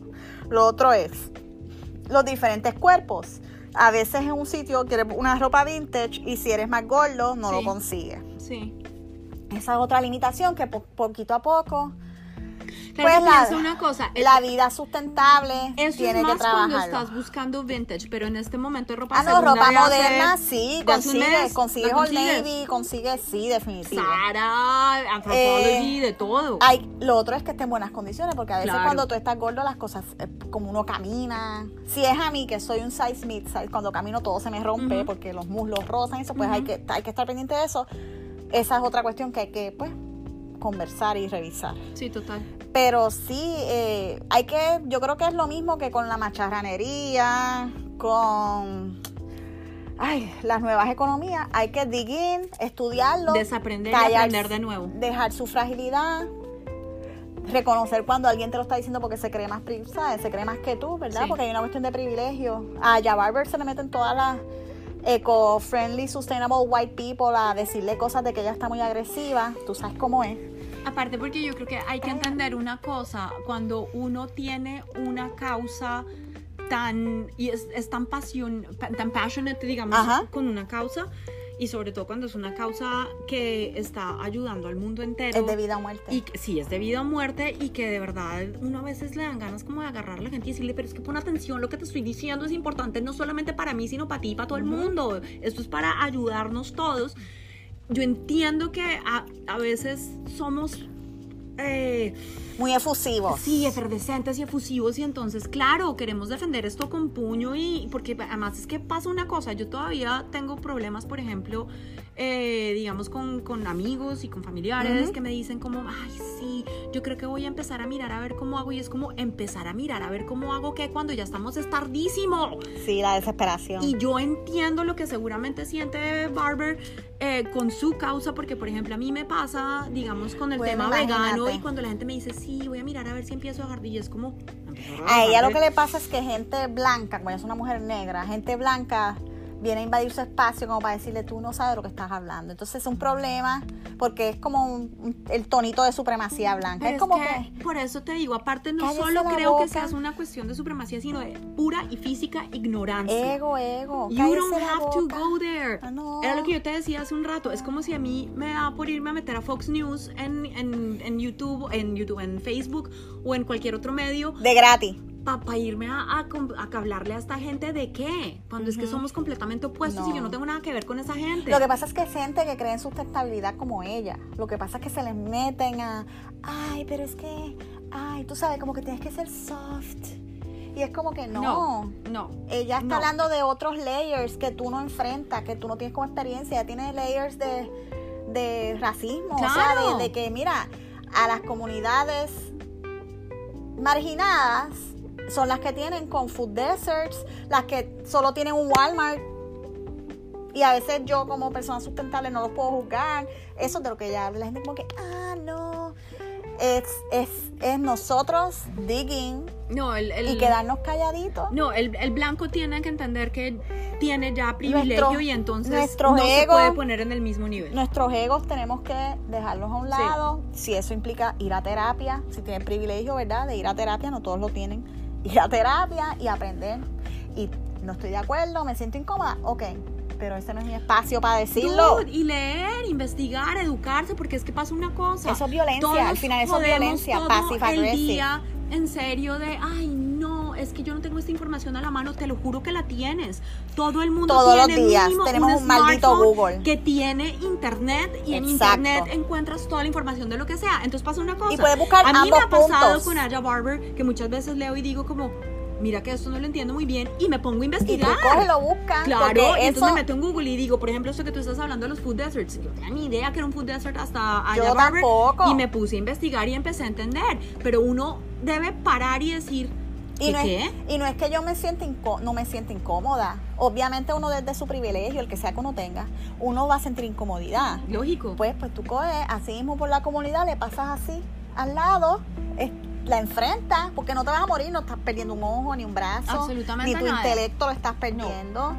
no, por ent- eso te digo, uno para y dice, ¿qué Sí. qué? Y entonces me volteo y averiguo y hago mi investigación y ya cuando empiezo a entender digo, ah. También es una cuestión individual, porque Claro. es esto, nosotros pensamos del concepto, ¿verdad? Capitalista al fin del individuo individualista, nos cogemos personal y se nos olvida que estamos estas personas están hablando de una cuestión sistémica. Cuando dicen white people y después otro contesta, no, no toda la gente blanca es así, están hablando de una sombrilla sistémica. Es como los hombres, cuando el de estos feministas está diciendo es que los hombres no, y por favor no me digan, ay, pero es que las mujeres también, es, no es lo mismo porque No. no, es el mismo balance, No. no, esto no es 50-50. No, Cuando dicen es que el patriarcado o el macho es de una sombrilla sistémica, el patriarcado y el macho, y el machismo incluye mujeres claro. que asumen o asumimos Y que permitimos. y que estamos condicionadas a creer en el machismo y en el patriarcado. Todos lo vivimos, lo asumimos, vivimos de eso. Estamos hablando de eso, dejen el ego a un lado, siéntense, incluyéndonos a nosotras, Sí, claro. y aprendemos. Y hay que evaluar. Es es súper overwhelming, da ansiedad. A veces la cabeza, el hard drive no da. Exacto. Porque vivimos en un mundo de ¿Y por qué te exceso- jala? Porque como nos criamos. exceso de En información. patriarcado y en- bien y en duro, machismo. Bien duro y la autoestima por el piso. Y que no llego, no llego, llego. Y de- en, que uno no puede tener incomodidades. No. Y es como que no, mano. Hay que vivir la incomodidad. Yo quiero hablar justamente que en este momento, como estamos precisamente con rollo patriarcal y figuras eh, del male gaze y todo ese tipo de rollos, eh, un gran saludo a. Esto es horrible porque no me acuerdo muy bien su nombre, pero el, el próximo capítulo lo diré. Eh, me acuerdo de ella, Bárbara. Bárbara es su nombre, no me acuerdo su apellido. Lo buscamos. Fue ¿De dónde alu- es? no, es una alumna mía, es Ah. una, una ex alumna mía. Bárbara, yo creo que Bárbara todavía es menor de edad porque yo eh, suelo tener eh, grupos eh, en los que hago cursos de Styling Express para gente de high school que está pensando posiblemente en Súper. meterse Sí, los en la cursos carrera. estos pre-college. Pre, pre-college. Y les hago un curso como de más o menos unas dos semanas eh, para que entiendan, digamos, como lo basic de, de styling. Y me acuerdo que en el proyecto de escojan un celebrity para crear su propia portada de revista, esto fue hace prácticamente un año. Y Bárbara me sugirió una cantante que se llamaba Billie Eilish. Y yo hice, ¿quién es Billie Eilish? La doñita en ti dijo, ¿quién es Billie Eilish? Dude, todos los días me voy a acordar de Bárbara por siempre y para siempre y por eso tengo que, que tener el apellido para el próximo para el próximo episodio y decirle como Bárbara te recuerdo todos los días de mi vida porque yo le dije ¿y quién es Billie Eilish? y ella me dijo no pues es una cantante y me explicó y entonces yo le dije pero Bárbara la cuestión es que como estamos tratando de hacer una portada de revista que se venda yo necesito obviamente que sea un celebrity hiper hiper famoso ella me dijo La pues, doñita. Claro. Y ella me dijo, pues ella ya hizo un par de, de videos para Vogue Australia. Le dije, sí, pero Vogue Australia no creo que sea suficiente. En fin, ella me dijo, bueno, sí, está bien. Dude, esto no pasaron ni dos meses y de pronto yo lo único que hacía era, mejor dicho, abría la puerta de mi casa y Billie Eilish. Eh, la sopa, Billie Eilish. Tiene La 40 nevera, millones de Instagram Billie followers Eilish. right now. Eh, entraba en el carro, Billie Eilish. Mi perro me hablaba de Billie Eilish. Estamos en el punto en el que yo ahora, si te subes ahorita a mi carro, vas a oír a Billie, A Billie Eilish. Porque a estoy, Billie Eilish. estoy un poco obsesionada con Billie Eilish. Y hay una de las cosas que más me gusta de Billie Eilish y que por eso siento que qué tristeza yo haber desaprovechado esa Yo oportunidad. sé lo que vas a decir. Y es que lo que más me gusta de Billie Eilish primero es que es una niña de 17 años y una popstar de 17 años y cuando yo pienso en popstars de 17 años en mi cabeza llegan dos referentes que pasaron por mi vida. Yo Uno, sé cuál. El más chiquito, ojo, es Debbie Gibson. Yep. Y Debbie Gibson para mí, yo amo a Debbie Gibson. Todavía tengo sus canciones ochenteras Yo felices de la vida. Y Debbie Gibson para mí fue una, una influencia y digamos una, una idea de popstar fantástica porque era muy wholesome en muchos aspectos. Era una niña que estaba hablando de, de la perspectiva de una niña de 17 ¿Te años. acuerdas de Tiffany? También. Claro, Tiffany también, exacto. Esas dos en ese momento. Y eran niñas que se ponían jeans, Eran camiseta. mall stars, eran Eran mall stars. sí, total. Pero esas niñas eran de jeans y camiseta y ya. Y la t-shirt y la chaquetita Yo de nunca le vi un Era estética de ir al mall. Yo nunca al le vi un escote. No. Claro, pero es que mira cómo es el mall ahora. La última vez que yo fui al mall, sí. había una niña de 12 años que tenía media nalga por fuera con Lo unos cut-offs eh, enfrente de Victoria's Secret. Y parece de 25. Yo, creo sé. que nunca le vi el escote ni a, Tin- ni a Tiffany ni a, ni a Debbie Gibson. Nunca les vi una minifalda sin, a menos que tuvieran leggings debajo. Ojo, y no es una cuestión moralista. No, no, no. Pero es que estamos hablando de niñas de 17 años que ni siquiera son todavía mayores de edad como para No, tomar ni- propias decisiones. Y aunque tengas, ¿verdad? Tu cuerpo experimente, ¿verdad? Y se supone que tú sepas de tu sexualidad y te Sí, eduques, sí. eh, la madurez no está ahí. Exacto. Para experimentarla del todo. Exacto. Aparte de todo, creo Eso no que- significa que hay que educarse y saber y usar protección y saber de eso desde siempre. Sí, en las eso es otro escuelas, rollo. eso tiene que estar ahí. No, eso es otro rollo. Aquí estamos hablando, digamos, como de imagen eh, y de la estética que se proyecta precisamente en medios de comunicación. Entonces, a- además pasa un rollo y es que, eh, primero, Billie Eilish tiene 17 años y segundo, mi otro referente, más, sé cuál es. más 2000, eh, obviamente. 99, 98. Claro, pues la señorita Britney Spears, porque Exacto. ¿quién más va a ser? Baby One More Time. Y pues Britney Spears desde 17 el comienzo, años. exacto, 17 años, con una faldita de colegiala, que mejor dicho, eso era un cinturón Y el midriff. y el midriff y over-sexualized ah, 100%. Mezclado con inocencia, porque es una, Esa fragil- mezcla- es una fragilidad sexual. Es no la es Lolita. No es, exacto, es Lolita. No es eh, fortaleza ni empoderamiento a través de la sexualidad. No, es Lolita. Sí, esto no es Courtney Love. Mel Gates, es Mel Gates. Sí, claro que Mel Gates. O sea, yo te digo una cosa. Esto tuvo que haber sido. Pedofilia full. gross, Un total. poquito gross. Pedofilia De hecho, 100%. Debió haber sido bien gross para ella.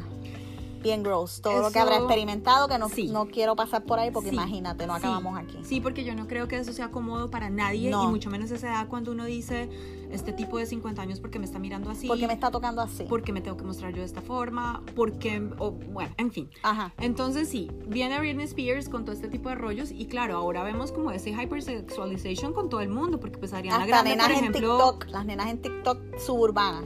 Porque por ejemplo ahí está Miley Cyrus, Ariana Grande también, todo ese Disney... Que ya eh, son adultas, pero en- cuando empezaron. Igual, esa transición de, de Miley de ser Hannah Montana y de pronto un momento a otro estar sacando la lengua y restregándose a- en, en el pantalón de este man, ¿cómo se llama? El de White eh, Que es Blurred un don. Jesus. Con una canción que es rapey. Blur Lines es rapey. 100% rapey, Es rapey. teniendo a Es- la tú Ratakowski en pelota cuando es- todos los hombres estaban Tú vestidos. dices que no, pero yo sé que sí, que eso es súper rapey. Y el video con la Ratakowski completamente Ajá, en sí. pelotas y los hombres completamente vestidos. Sí, ya tú sabes. Un prop. Hay fo. Entonces, veo yo a esta niña que aparte de todo, el rollo es como si yo entiendo que la hypersexualization es para vender, pero pues ellas están cantando y veo yo a esta niña, primero que todo, con una propuesta musical completamente diferente a todo lo demás, porque ella no suena No. como a nadie. Ella y su hermano, que es el... El que Es- le- en verdad el son un otro- grupo. Sí, la dupla creativa. Es ahí. una dupla. Pero igual, ella no suena como nadie, nadie, nadie. Uno pone cualquier otro de los popstars que están funcionando en este momento. Su cara es de supermodelo. claro, ella es una linda, su cara es su cara bonita. es estándar es de blanca. belleza. Sí, o sea, que esa es, esa es la contradicción. Yo sé para dónde tú vas. Pero entonces, ¿qué pasa? Que veo, por ejemplo, la presentación de ella en los American Music Awards hace dos días y lo mismo. Eh, ¿Cuándo la has visto tú? ¿Tú sabes cómo es el cuerpo de Billie Eilish? Ella fue total, eso es totalmente a propósito, ella lo ha dicho mil Me veces. encanta. Ella no quiere que se enfoquen en su cuerpo, ella no quiere que su cuerpo exista en su propuesta artística. Es una cosa que me parece fascinante.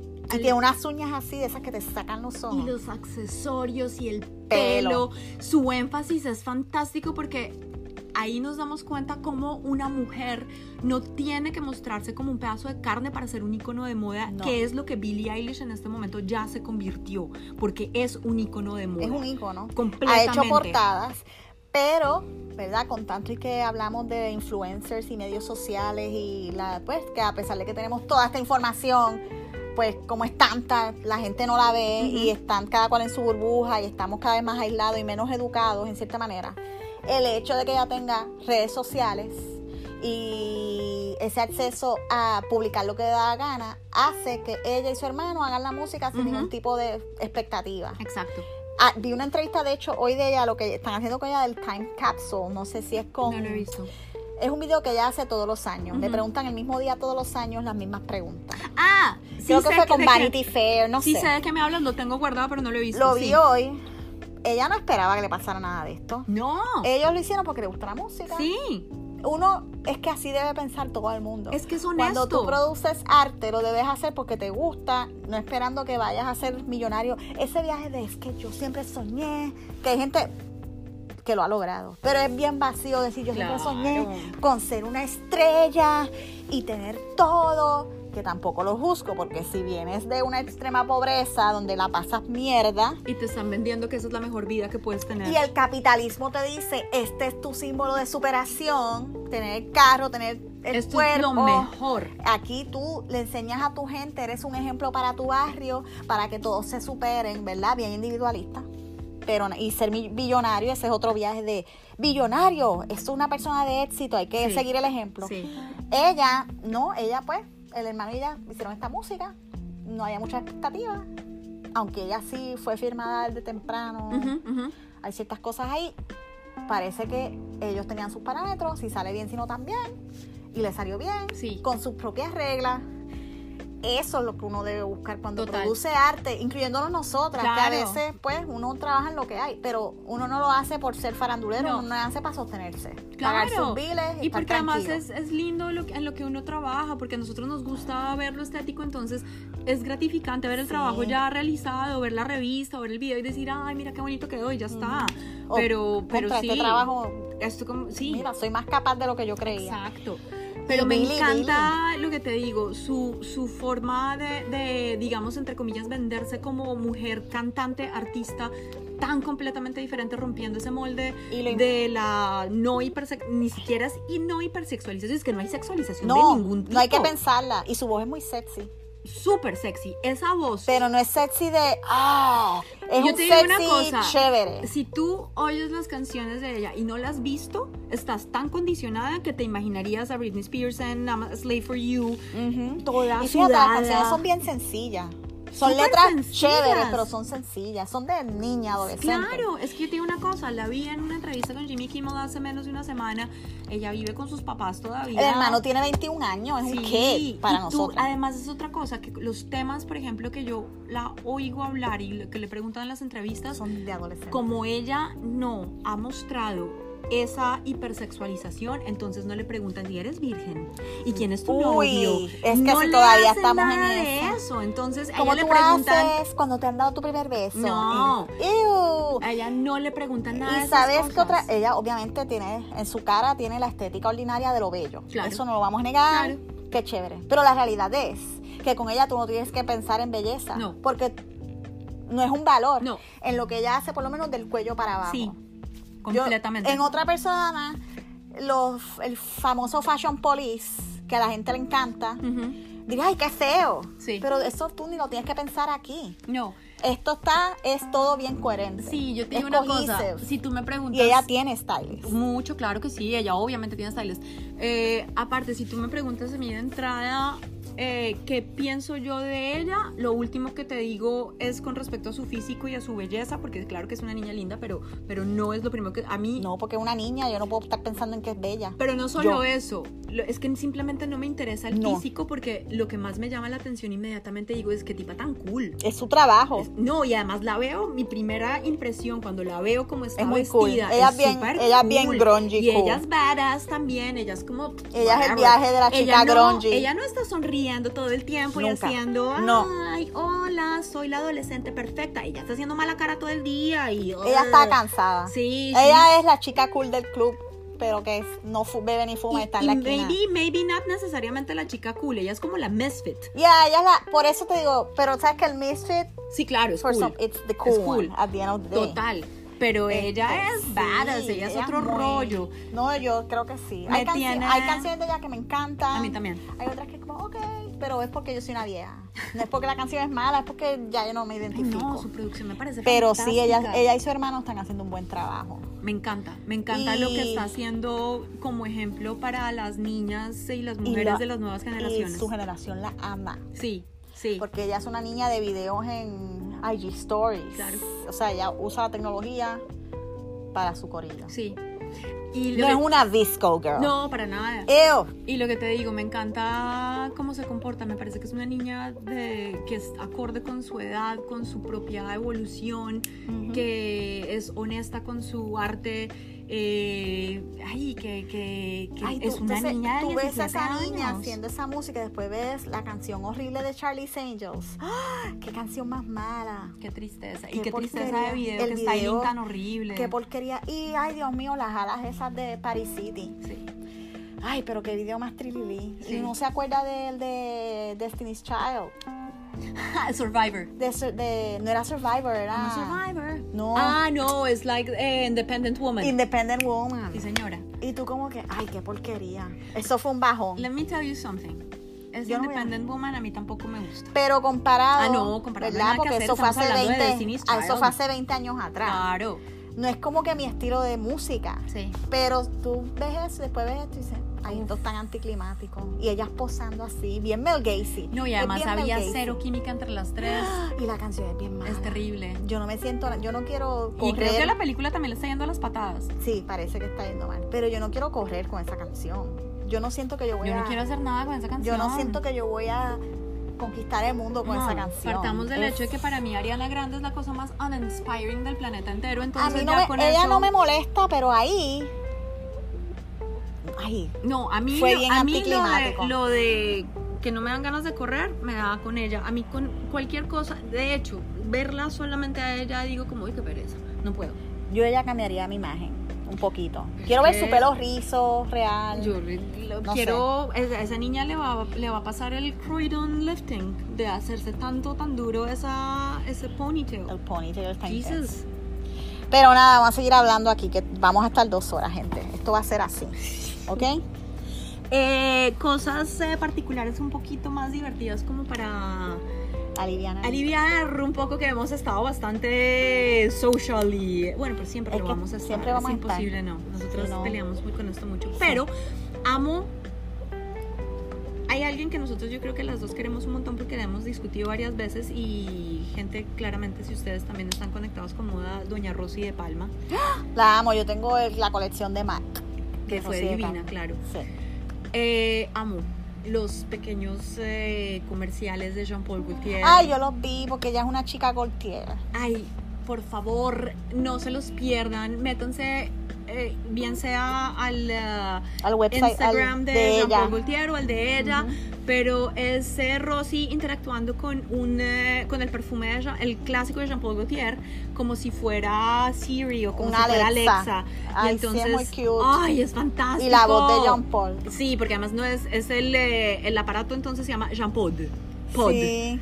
Y es absolutamente fantástico. El styling obviamente es divino, pues porque es ella vestida de Gaultier de pies Sí. a cabeza. Y situaciones muy, eh, muy almodovarescas en muchísimos Claro. aspectos, justamente. Chica Almodóvar claro, al fin. total. Y Es que es bien campy in a good way. Súper campi. Pero entonces me encanta porque siento que Instagram y es de las cosas buenas, digamos, de las redes sociales. Eh, ha hecho que las casas de moda se hayan vuelto muy creativos a la hora de conectar con la gente de diversas maneras que no sean únicamente, digamos, como los, las campañas publicitarias de siempre, los catálogos, sino con este tipo de eh, miniseries, porque esto tiene Sí. varios capítulos. Versace hizo uno para Holiday ahora. Exactamente. Bien 80s.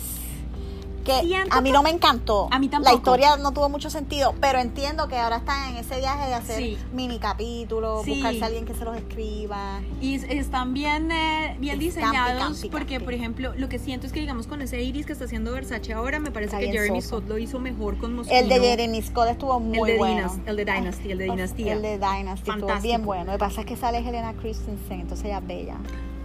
En el de Ah, Versace. en el de Versace, cierto, sí, es que esa cara de Elena y Esa bueno, mujer es ella bella. en general, sí, ella súper. Pero sí, la- yo lo vi y yo esta historia no la entendí. Está bien Sí, sosa. Sí, Es pero bueno este, que este de Jean Paul, por Es favor. bello, yo lo vi. Súper y me- lindo. ¿Sabes qué es lo chévere? Hay dos cosas. Está chévere porque ahora tienen que expandirse en la cuestión creativa. Sí. Lo que está trilly es que tienen que hacer keep up. Sí, Y hay a lot of people. sí, Entonces también está la cuestión de es trendy ser inclusivo. Pero son un chorro de white people tratando de ser inclusivos en vez de incluir gente, contratar gente que es dentro de y hacerlo más creativo. Claro. Entonces hay unas cosas que tú las ves y tú dices, "Mm, esto es bien soso. sí, total. So, esa es la línea que todas estas marcas deben estar ahora, como que, ok, estoy siendo creativo, lo estoy haciendo that it looks like, como que trabajé demasiado. Sí, total. Too much effort, en vez de ser más orgánico. So, sí, hay unas que están quedando super cool, hay otras que están quedando media sosas. Es más, justamente en ese tema, porque como ahora entonces no solamente digamos como esas pequeñitas miniseries, sino como el fashion film se ha vuelto cada vez más importante. Yes. No sé si tú ya sabe- sepas, yo creo que sí. Yo estoy como loca cruzando dedos que ya sea la hora porque está la colaboración nueva del nuevo fashion film de- para Saint Laurent con Wong Kar Wai. No, no sabía. Yo sabía eso. Ay, yo no me No acuerdo. lo sé, pero Wong Kar Wai. Pero es, es- que Wong Kar Wai es un fashion director Por también. eso, entonces, y ya están como. In the mood for fotos- love, es un claro, fashion y icon movie. 2046 y Chunking. Express, exacto. Entonces, esto para mí es lágrima total y cortada de venas porque Wong Kar Wai es. Él fue, una uno de los, cosa él fue uno de los advisors del, Del Met Gala. del Met Gala de China. de China, exacto. Through the obviamente. Glass. Entonces, ya están algunas de las fotos fijas del corto. Por Oh my favor, véanlas porque las Hay solas que- fotos. Hay que ahorita subir un Las poquito. subiremos. Las solas fotos ya lágrima cortada de venas Sí, porque sí, es beautiful. Esto va a ser etéreo, así, Bella. cosa poética como todo lo que hace Wong Kar Wai. se va a copiar. Ya Sí, veo que gente eso es se a otra de las cosas que obviamente en este momento todo es muy bonito y muy creativo y muy novedoso. Lastimosamente esto se va a terminar volviendo en algún punto en un lugar común. Como todos los videos de música urbana latina que siempre tienen la luz roja, la luz azul y hacen la luz violeta. Exactamente. Sí, es verdad. Aunque el Eh, nuevo video de Bad Bunny, el de Vete, está muy cool, lo tienes que ver. Tiene No un carro que está de más, pero está muy cool. Es diferente. No lo he visto. Es muy cool la movida, sí. Te aconsejo que lo veas. Next. Next, hay una cuestión que esto es como inspiración propia y personal, eh, pero lo mismo, es como de esos temas que en los últimos meses he estado como metiéndole mano un montón y, y me he encontrado con personas que lentamente no sé, suena esto muy chistoso como porque suena como si fuera alguien que yo conociera, pero que lentamente se han empezado a volver en iconos eh, en, like, en, en frente de mis ojos. Hace más o menos como un año mi marido me estaba mostrando una banda nueva de punk, pues nueva para nosotros que se llamaba Emil and the Snifflers. Y fantástica, me, me enredé muchísimo con Emil and the Snifflers y por empezar a seguirlos en Instagram me en- encontré que ellos estaban muy conectados con otra banda de punk, pero en este caso eh, neoyorquina, si no estoy mal, que se llama Surfboard. Me suena. Cuando empecé a mirar eh, a esta gente de surfboard, surfboard, me encontré con su cantante eh, líder, porque es en, la, en la voz es una mujer. Es muy curiosa además la conformación de la banda porque ella es joven, eh, su nombre es Dani Miller. Dani es joven, Dani debe tener más o menos yo creo que máximo 28, debe estar early. Joven. Sí. Y sí, y mucho early 30s, Ujú. pero ella es joven y todo el resto de la banda en cambio son punqueros viejos ya de mucho tiempo, o sea, tienen casi 40 o 50 años y la adoptaron. E- Ella empezó como artista plástica. Y se- Como pasa muchas veces en el punk. Exactamente. Y se terminó metiendo en este cuento y tiene una estética muy particular, creo que además muy contemporánea. Ay, pásamela. ella es fantástica, súper punkera, porque obviamente... Ay, yo creo que yo sí la he visto. Sí, en cosas de fashion la he visto, de hecho. Envíame eso. Yo Eh, creo que la sigo. Cuidado. Eso es justamente a lo que voy. Tengo que limpiar mi Instagram porque Yo la hay que empecé, curarlo.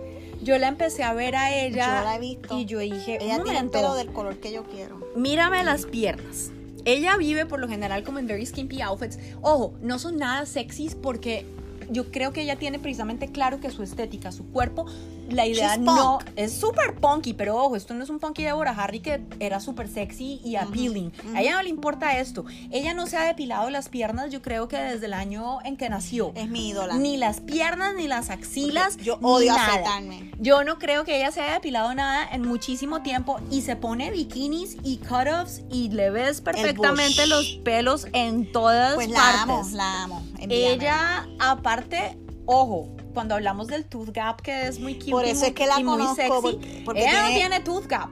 Ella tiene dos Sí. tooth gaps gigantes al lado de Sí. los colmillos. Ella ha hecho campañas de moda. Dude, Sí, la he visto. por eso te digo, yo empecé a seguir surfboard porque me encanta. Yo soy muy rockera y pues el punk obviamente hace parte de mi vida completamente y empecé a seguir surfboard como loca y me encantó ella en general porque además su maquillaje es sí, súper particular. yo sé quién es, con quién es que ella hizo la campaña. Y de pronto un momento a otro me empecé a dar cuenta, Miquel le, le echó el ojo. Claro, con Gucci. Entonces, yo sabía que era con Gucci. Ella hizo Gucci Beauty hace más o menos como unos Sí, seis meses. lo vi, lo y vi. es justamente su boca con los dientes completamente chuecos, bien bello rojo. rojo. Sí, obvio. Y Sí. busquen el comercial de Gucci Beauty, que además tiene de fondo la banda sonora de Yazoo, ochenterísima, y sale ella pintándose Sí. la boca, bueno, digo, con esos dientes completamente. Hicieron, hicieron los mini films, esos Sí. de Instagram. Y ella, en este momento, la última campaña que hizo Gucci con eh, celebrities, eh, rockstars en general, que está Iggy Pop, está Gucci Mane,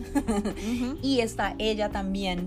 Eh, me parece fantástico porque creo que Michele, como siempre, poniéndole el ojo a íconos transgresores, porque estamos acostumbrados a los íconos bonitos. Bueno, su- sus musas ahora mismo no son, son normales. Bueno, son eh, Harry Styles, sí, pero Harry Styles Lana del sigue- Rey y Jared Leto. Pero Lana, ahora Jared y Harry siguen, siguen siendo, siendo, niños no lindos. son por eso. Ella no. Ella no. Ella es, Ella ella, es cool. uno ve a Dani y uno dice, Dani no se ha bañado Harry Styles está toda en su ropa muy de buen Gucci. tiempo.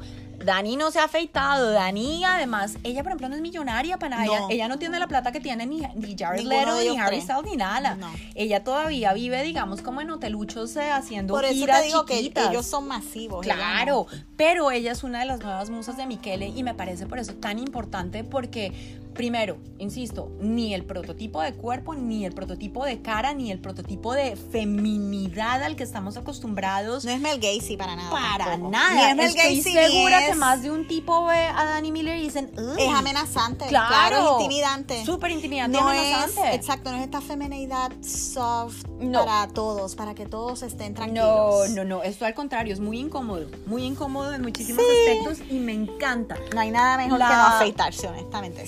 Sorry. Y hacer lo que sorry. te dé la gana. Es Ay, que ni sí. siquiera es la cuestión de si te es cómodo o no. Porque si te gusta afeitarte, pues te afeitas. y si Ajá, no te claro, gusta, pues no te claro. afeitas. Y si te gusta el gap en el tooth, pues te lo dejas. Si te quieres poner braces, pues te los pones.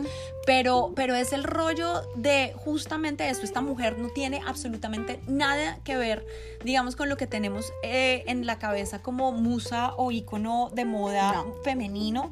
No representa No. al imaginario de, ay, mira qué linda o ay, mira No es Miss, femenina, no mira". es Miss nada. Ella no es Miss nada, pero mira cómo está. Y eh, la otra marca que justamente ella en este momento es la, la cara de la campaña es Discount Universe, que se ha vuelto gigantesca, obviamente con todos los prints en lentejuelas que tienen, etcétera. Ella en este momento es la cara de Discount Universe. Súper. La están vistiendo. Hay que poner fotos de eso. Ella es fantástica, sí. Para que la poner fotos. Es-. Sí, la amo. Es, se ha vuelto, digamos, como de mis últimos así eh, ella, Billie Eilish, ahí en ese grupito también como de, sí, girl power, esto es lo que debería estar por ahí. ¿Puedo hablar algo negativo o, te, o quieres Dale. terminar con Dale, dale, dale, dale. colaboraciones que no me interesan? Uy, es importante. La colaboración entre Puma, Cara de Levine y Balmain y Ol- Oliver Rustin. Qué, Qué, flojo, qué flojo, Qué- o sea, no puedo, menos de porquería no puedo qué decir. flojo, qué vago. Es todo, es todo brand. Es para que tú tengas el logo puesto. Mira, tengo Balmain. Tengo un brasier del Calvin Klein de algodón y le puse un loguito en dorado, un stencil. Y yo lo pinté en dorado. Fui a Michaels o a tu tienda favorita de manualidades, lo pinté. Y tengo el, es que es bien basura. Sí. Yo no quiero nada de No, yo tampoco, me parece flojo, Fue flojo, vago, flojo, vago. Sí, muy vago. Y hablemos, ¿cuál es el que pusieron ahora? Prada con Adidas. Es literalmente unos Ese yo no lo he visto. unos, porque salió esta semana, unos tenis Superstar blancos de Adidas y Con el el de de Prada. Prada. ¿Qué, va? ¿Qué es esto? Esto es un scam. Y la gente. Ahí lo volvemos al fast fashion. Ajá. Es un scam. Olvídate de hacer tantas colaboraciones y tantos drops. Aparte, lo más ridículo de todo este tipo de cosas es que y la hacen- carterita también.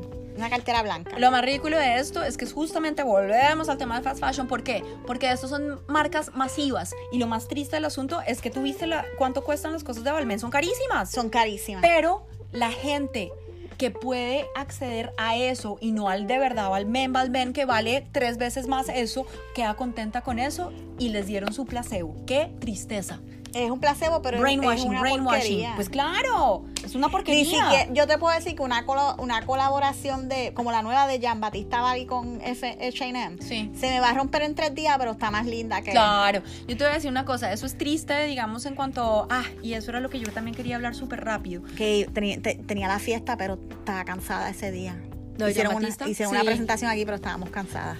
El, ah, tengo, son sentimientos encontrados, pues porque eh, hablamos todo el tiempo del fast fashion y, y yo... Y, sí. Pero también el acceso, el, el- la falta de acceso. Claro, no, pero a lo que voy, te pise, perdón. No, nena. A lo que voy es que sentimiento encontrado en cuanto a que, en cuanto a que, en cuanto a que eh, el fast fashion, obviamente yo voy a seguir, no compren, no compren, no compren.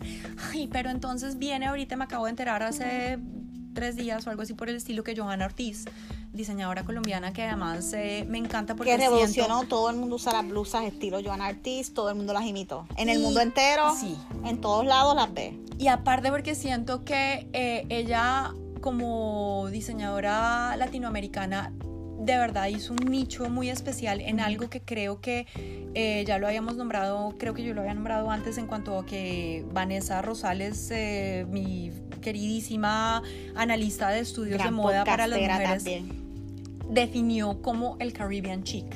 Yep. Y eso lo tiene El Johanna. costeño Sí, high-end. toda esa mezcla de, de las cosas del Caribbean chic que llegaron ahí, Johanna lo tiene fantástico y entonces el rollo es que Johanna va a ser la próxima diseñadora que colabora con H&M. Que en cuanto a prominencia es importante. Sí, la visibilidad. Esa visibilidad es importante. Porque si existen estas compañías masivas y no le dan visibilidad a todas estas personas, Sí. es como que eres un bad trip. Claro.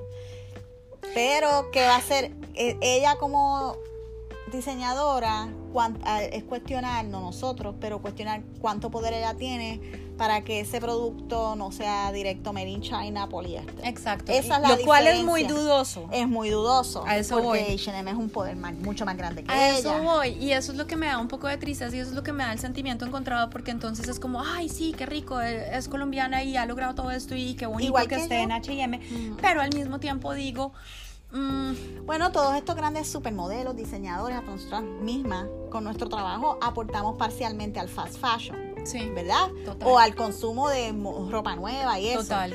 Nosotras tenemos la ventaja de que trabajamos en un archivo también, que hay todo esto es segunda mano, Sí. se rehúsa, se rehúsa. Pero a la misma vez no. A la misma vez no, porque estamos promocionando. Estamos trabajando, exacto. So, ese, ese es el gran conflicto de las personas que no tenemos la totalidad del poder. Y por eso es que, pues, los millonarios no deben existir. o sea, no es que no deban existir sus vidas, pero el concepto, El concepto del billonario como tal. como dice nuestra, Sí. pues, mi profeta Aya Aya Barber, Barber. es en esta época, en- con la crisis grave, porque es grave, nosotros no lo decimos exagerando, No. estadísticamente grave, con la crisis grave en la que estamos viviendo de inequidad y de contaminación y de cambio climático, no, es, es antiético ser billonario. ¿Por qué es antiético ser billonario? Porque para tú llegar a ser billonario tienes que hacer cosas súper antiéticas. Ay, no, pero tú en tu vida acabas de decir que ustedes pues son parcialmente antiéticas. No, no, no, no es lo mismo. Mm, mm, mm, Porque cuando tú estás en a ese nivel, tú tienes el poder de decir, yo no me tengo que ganar estos billones. Yo puedo pagarle a mi lower tier employee, al- a, esa persona que está frente a esa máquina de coser haciendo 200 items por hora, yo puedo pagarle un salario en que esa persona pueda coger vacaciones, tenga plan médico, tenga un techo que no se le esté cayendo en cantos. Básicamente, que Pueda tener un plan de ahorros para poder pueda- jubilarse en su pueda futuro. coger unas vacaciones y viajar. Exacto. Básicamente vivir cómodo. Pero eso no pasa. Eso no pasa. Si yo soy billonario, yo puedo, todo mi producto puede ser sustentable. Absolutamente. Es que el billonario tiene la responsabilidad de las cosas que están pasando en el mundo sobre sus hombros en Sí, este momento. Completamente. Ni siquiera, 1%. ni siquiera los gobernantes. Porque es que No. pasa una cosa, el gobernante le hace caso al billonario. El- lo- los gran, yo tenía una gran amiga de Puerto Rico, Xiomara, un saludito, que siempre me ha dicho, el dueño de Puerto Rico no es solo Estados Unidos, son las multinacionales, que son las dueñas de los terrenos, Obvio. las que nos emplean. Y esta gente billonaria y trillonaria, porque eso es a lo que vamos, no necesitan, o sea, con ser millonarios, ¿verdad? Porque ser millonario básicamente con la inflación es la clase media de ahora. Exactamente. Con ser millonario yo creo que es suficiente. Tú puedes ser millonario y toda tu gente estar bien y todo ser sustentable. Perfectamente. Y tener tecnología para que todo esté bien. O Y esto no pensar, es ideal, esto No, no es ideal. No, o pensar, porque es que ese es el otro rollo, que ellos no tienen riesgo de inversión en diferentes tipos de campos en los que se quieran meter Y- y, decir, ¿sabes qué? Esto simplemente ni siquiera tengo que evaluarlo para volverlo sostenible, esto es obsoleto, ya no lo vamos a seguir haciendo y vamos a cambiar de empresa para hacer algo E- diferente. E idealizar o idolatrar a un billonario porque Oh. tiene una gran fundación que aporta aquí, aporta allá. Todas esas fundaciones son tax exempt. Obvio. Ellos las tienen porque no pagan taxes. para no pagar impuestos, normal. ¿Ves? Entonces, ¿qué estamos haciendo? Absolutamente nada. Por eso, cuando una tienda multinacional le dice, usted puede aportar un peso para hacer esto, usted no tiene que aportar ese peso porque esa tienda tiene los fondos para arreglar el- la situación. Dude, el otro Crisis día... de pobreza de países, de continentes enteros se pueden resolver organizadamente y romper la burocracia porque los que rompen la burocracia son el poder económico. Dude, en cambio de preguntarme si quiero donar un dólar porque no lo dona la compañía Porque directamente. no dona el dueño de- Exacto. O sea, yo, yo no, les estoy yo ayudando a que no paguen los impuestos. Te enteras y tú te enteraste ridiculous. ya. Obvio. ¿De qué? Yo trabajé para una multinacional enorme, tri- trillonaria, Sí. ¿verdad? Una de sus compañías. Y me pagaron algo extra que se equivocaron ellos y me están exigiendo a mí que yo les pague los múltiples centenares de Oh dólares God. con fecha límite y todo. Si no, me lo sacan de mi reintegro, de los taxes. Oh my God. Y yo, perdóneme, usted, yo le vendía miles de dólares, diario, fácil, solita. Y usted me está diciendo a mí que yo tengo que pagarle a usted cuando usted literalmente eso para usted es la compra del cafecito de un peso de esta mañana. Eso es lo que está pasando. Explícame.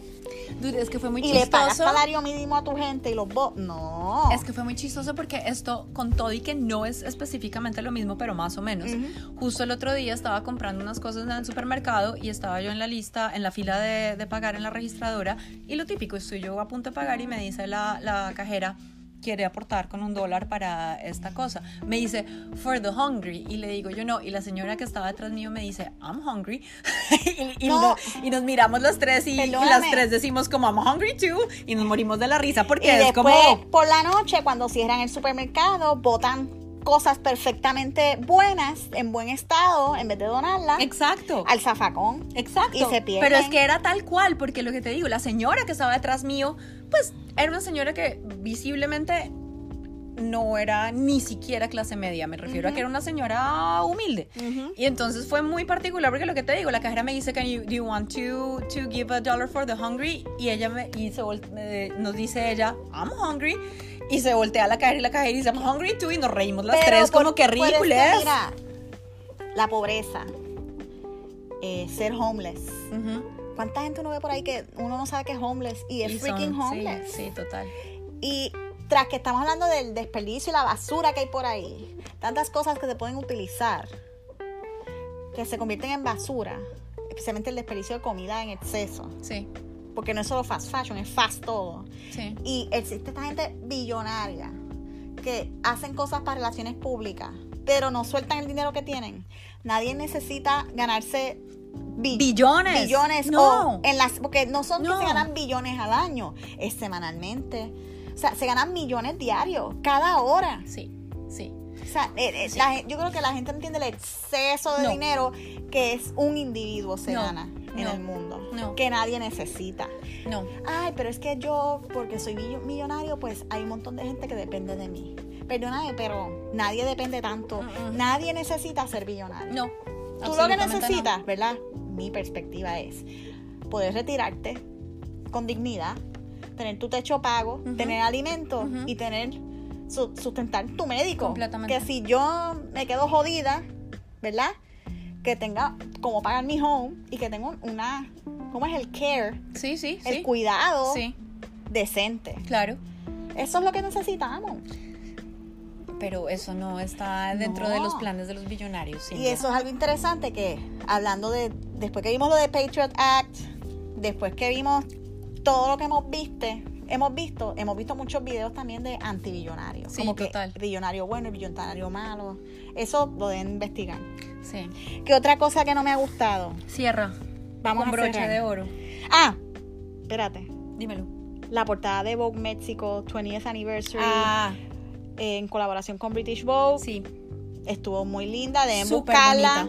Porque hablan de, es del tercer sexo, ¿right? Sí, es. No sé, la terminología es bien incorrecta, la mía. Hay, sí, hasta donde tengo entendido, hay varias tribus indígenas en México que desde hace siglos. Y en otros sitios también, pero específicamente para México. Sí, como esto es específico México, llevan siglos aceptando no eh, únicamente el género eh, femenino y masculino. no cosas binarias. No es binario. Ellos tienen intermedios eh, que creo, estábamos discutiendo en este momento, lo, tienen una denominación similar a algo así como el tercer sexo, pero para ellos esto ha sido como una cosa de toda la vida.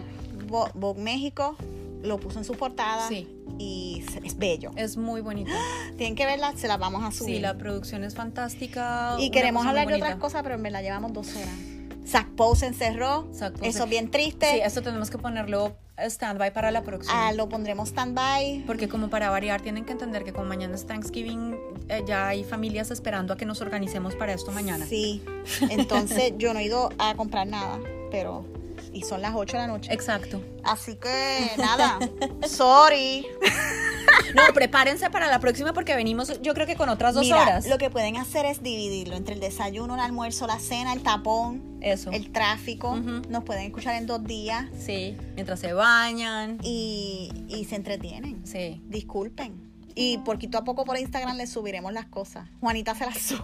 Sí, para obtenerlos al día con todo lo, la gente que nombramos acá y las diferentes referencias que, que utilizamos para que tengan visual de que de qué hablamos. Pero le prometemos que, seguiremos poquito a poco, poquito. No vamos a editar tanto, vamos a publicarlo, editamos algo que sea muy al garete y ya. Va a ser más orgánico. Y nada. Y no se olviden de escribirnos. Escríbanos. En fashionstashers.gmail.com. Un saludito a fashionista fuera de la ciudad de Arecibo, Puerto Rico, que me dijo que es adicta al podcast. Y lo sigue esperando. Sigan compartiendo el podcast, denle un review en Apple Podcast, en donde lo escuchen, denle un review. Sí, escríbanos. Y compártenlo con sus amistades. Y pongan comments en eh, Instagram, en donde quieran. Sí. Y nada. Opiniones, porque eso nos encanta saber si, todo, les gusta Lo, que lo que estamos haciendo, si nos quieren sugerir temas. Y algo que puse una vez, pónganos en que quieren ver las notificaciones de cada vez que posteamos en el Instagram. Porque si no, o sea, desaparece. O denle por lo menos cinco likes a cinco posts y entonces vamos a volver a aparecer en su, en su newsfeed. Porque el algoritmo, pues, así es. Es verdad. Y nada, las dejamos. Felicidades. Feliz Los que celebran, no celebren nada. Piensen en todo. Aporten a, a las comunidades indígenas de sus países. Exacto, o sea, reúnanse en familia, que eso es una delicia, y con los amigos y coman y pasen rico, pero... Pero, Pero, pero- ah, eh, reconozcan que esto, esto no es real y No. que pues tenemos que apoyar a nuestras comunidades que nos las están marginando y nos las están quemando. Y son nuestra gente, son nuestros ancestros. Y esos son los verdad, esos fueron los, ¿cómo es? Los sustainable eh, guardians. Los Sustainable Guardians, sí, señora. de amor, ama- amantes de la tierra, antes que to- antes de que fuera cool Eso o emergente. Exactamente, y eso es lo que somos, eh, esa es nuestra sangre, ese es nuestra, nuestro ancestro. Bueno, un abrazo, gente. Bye. Bye.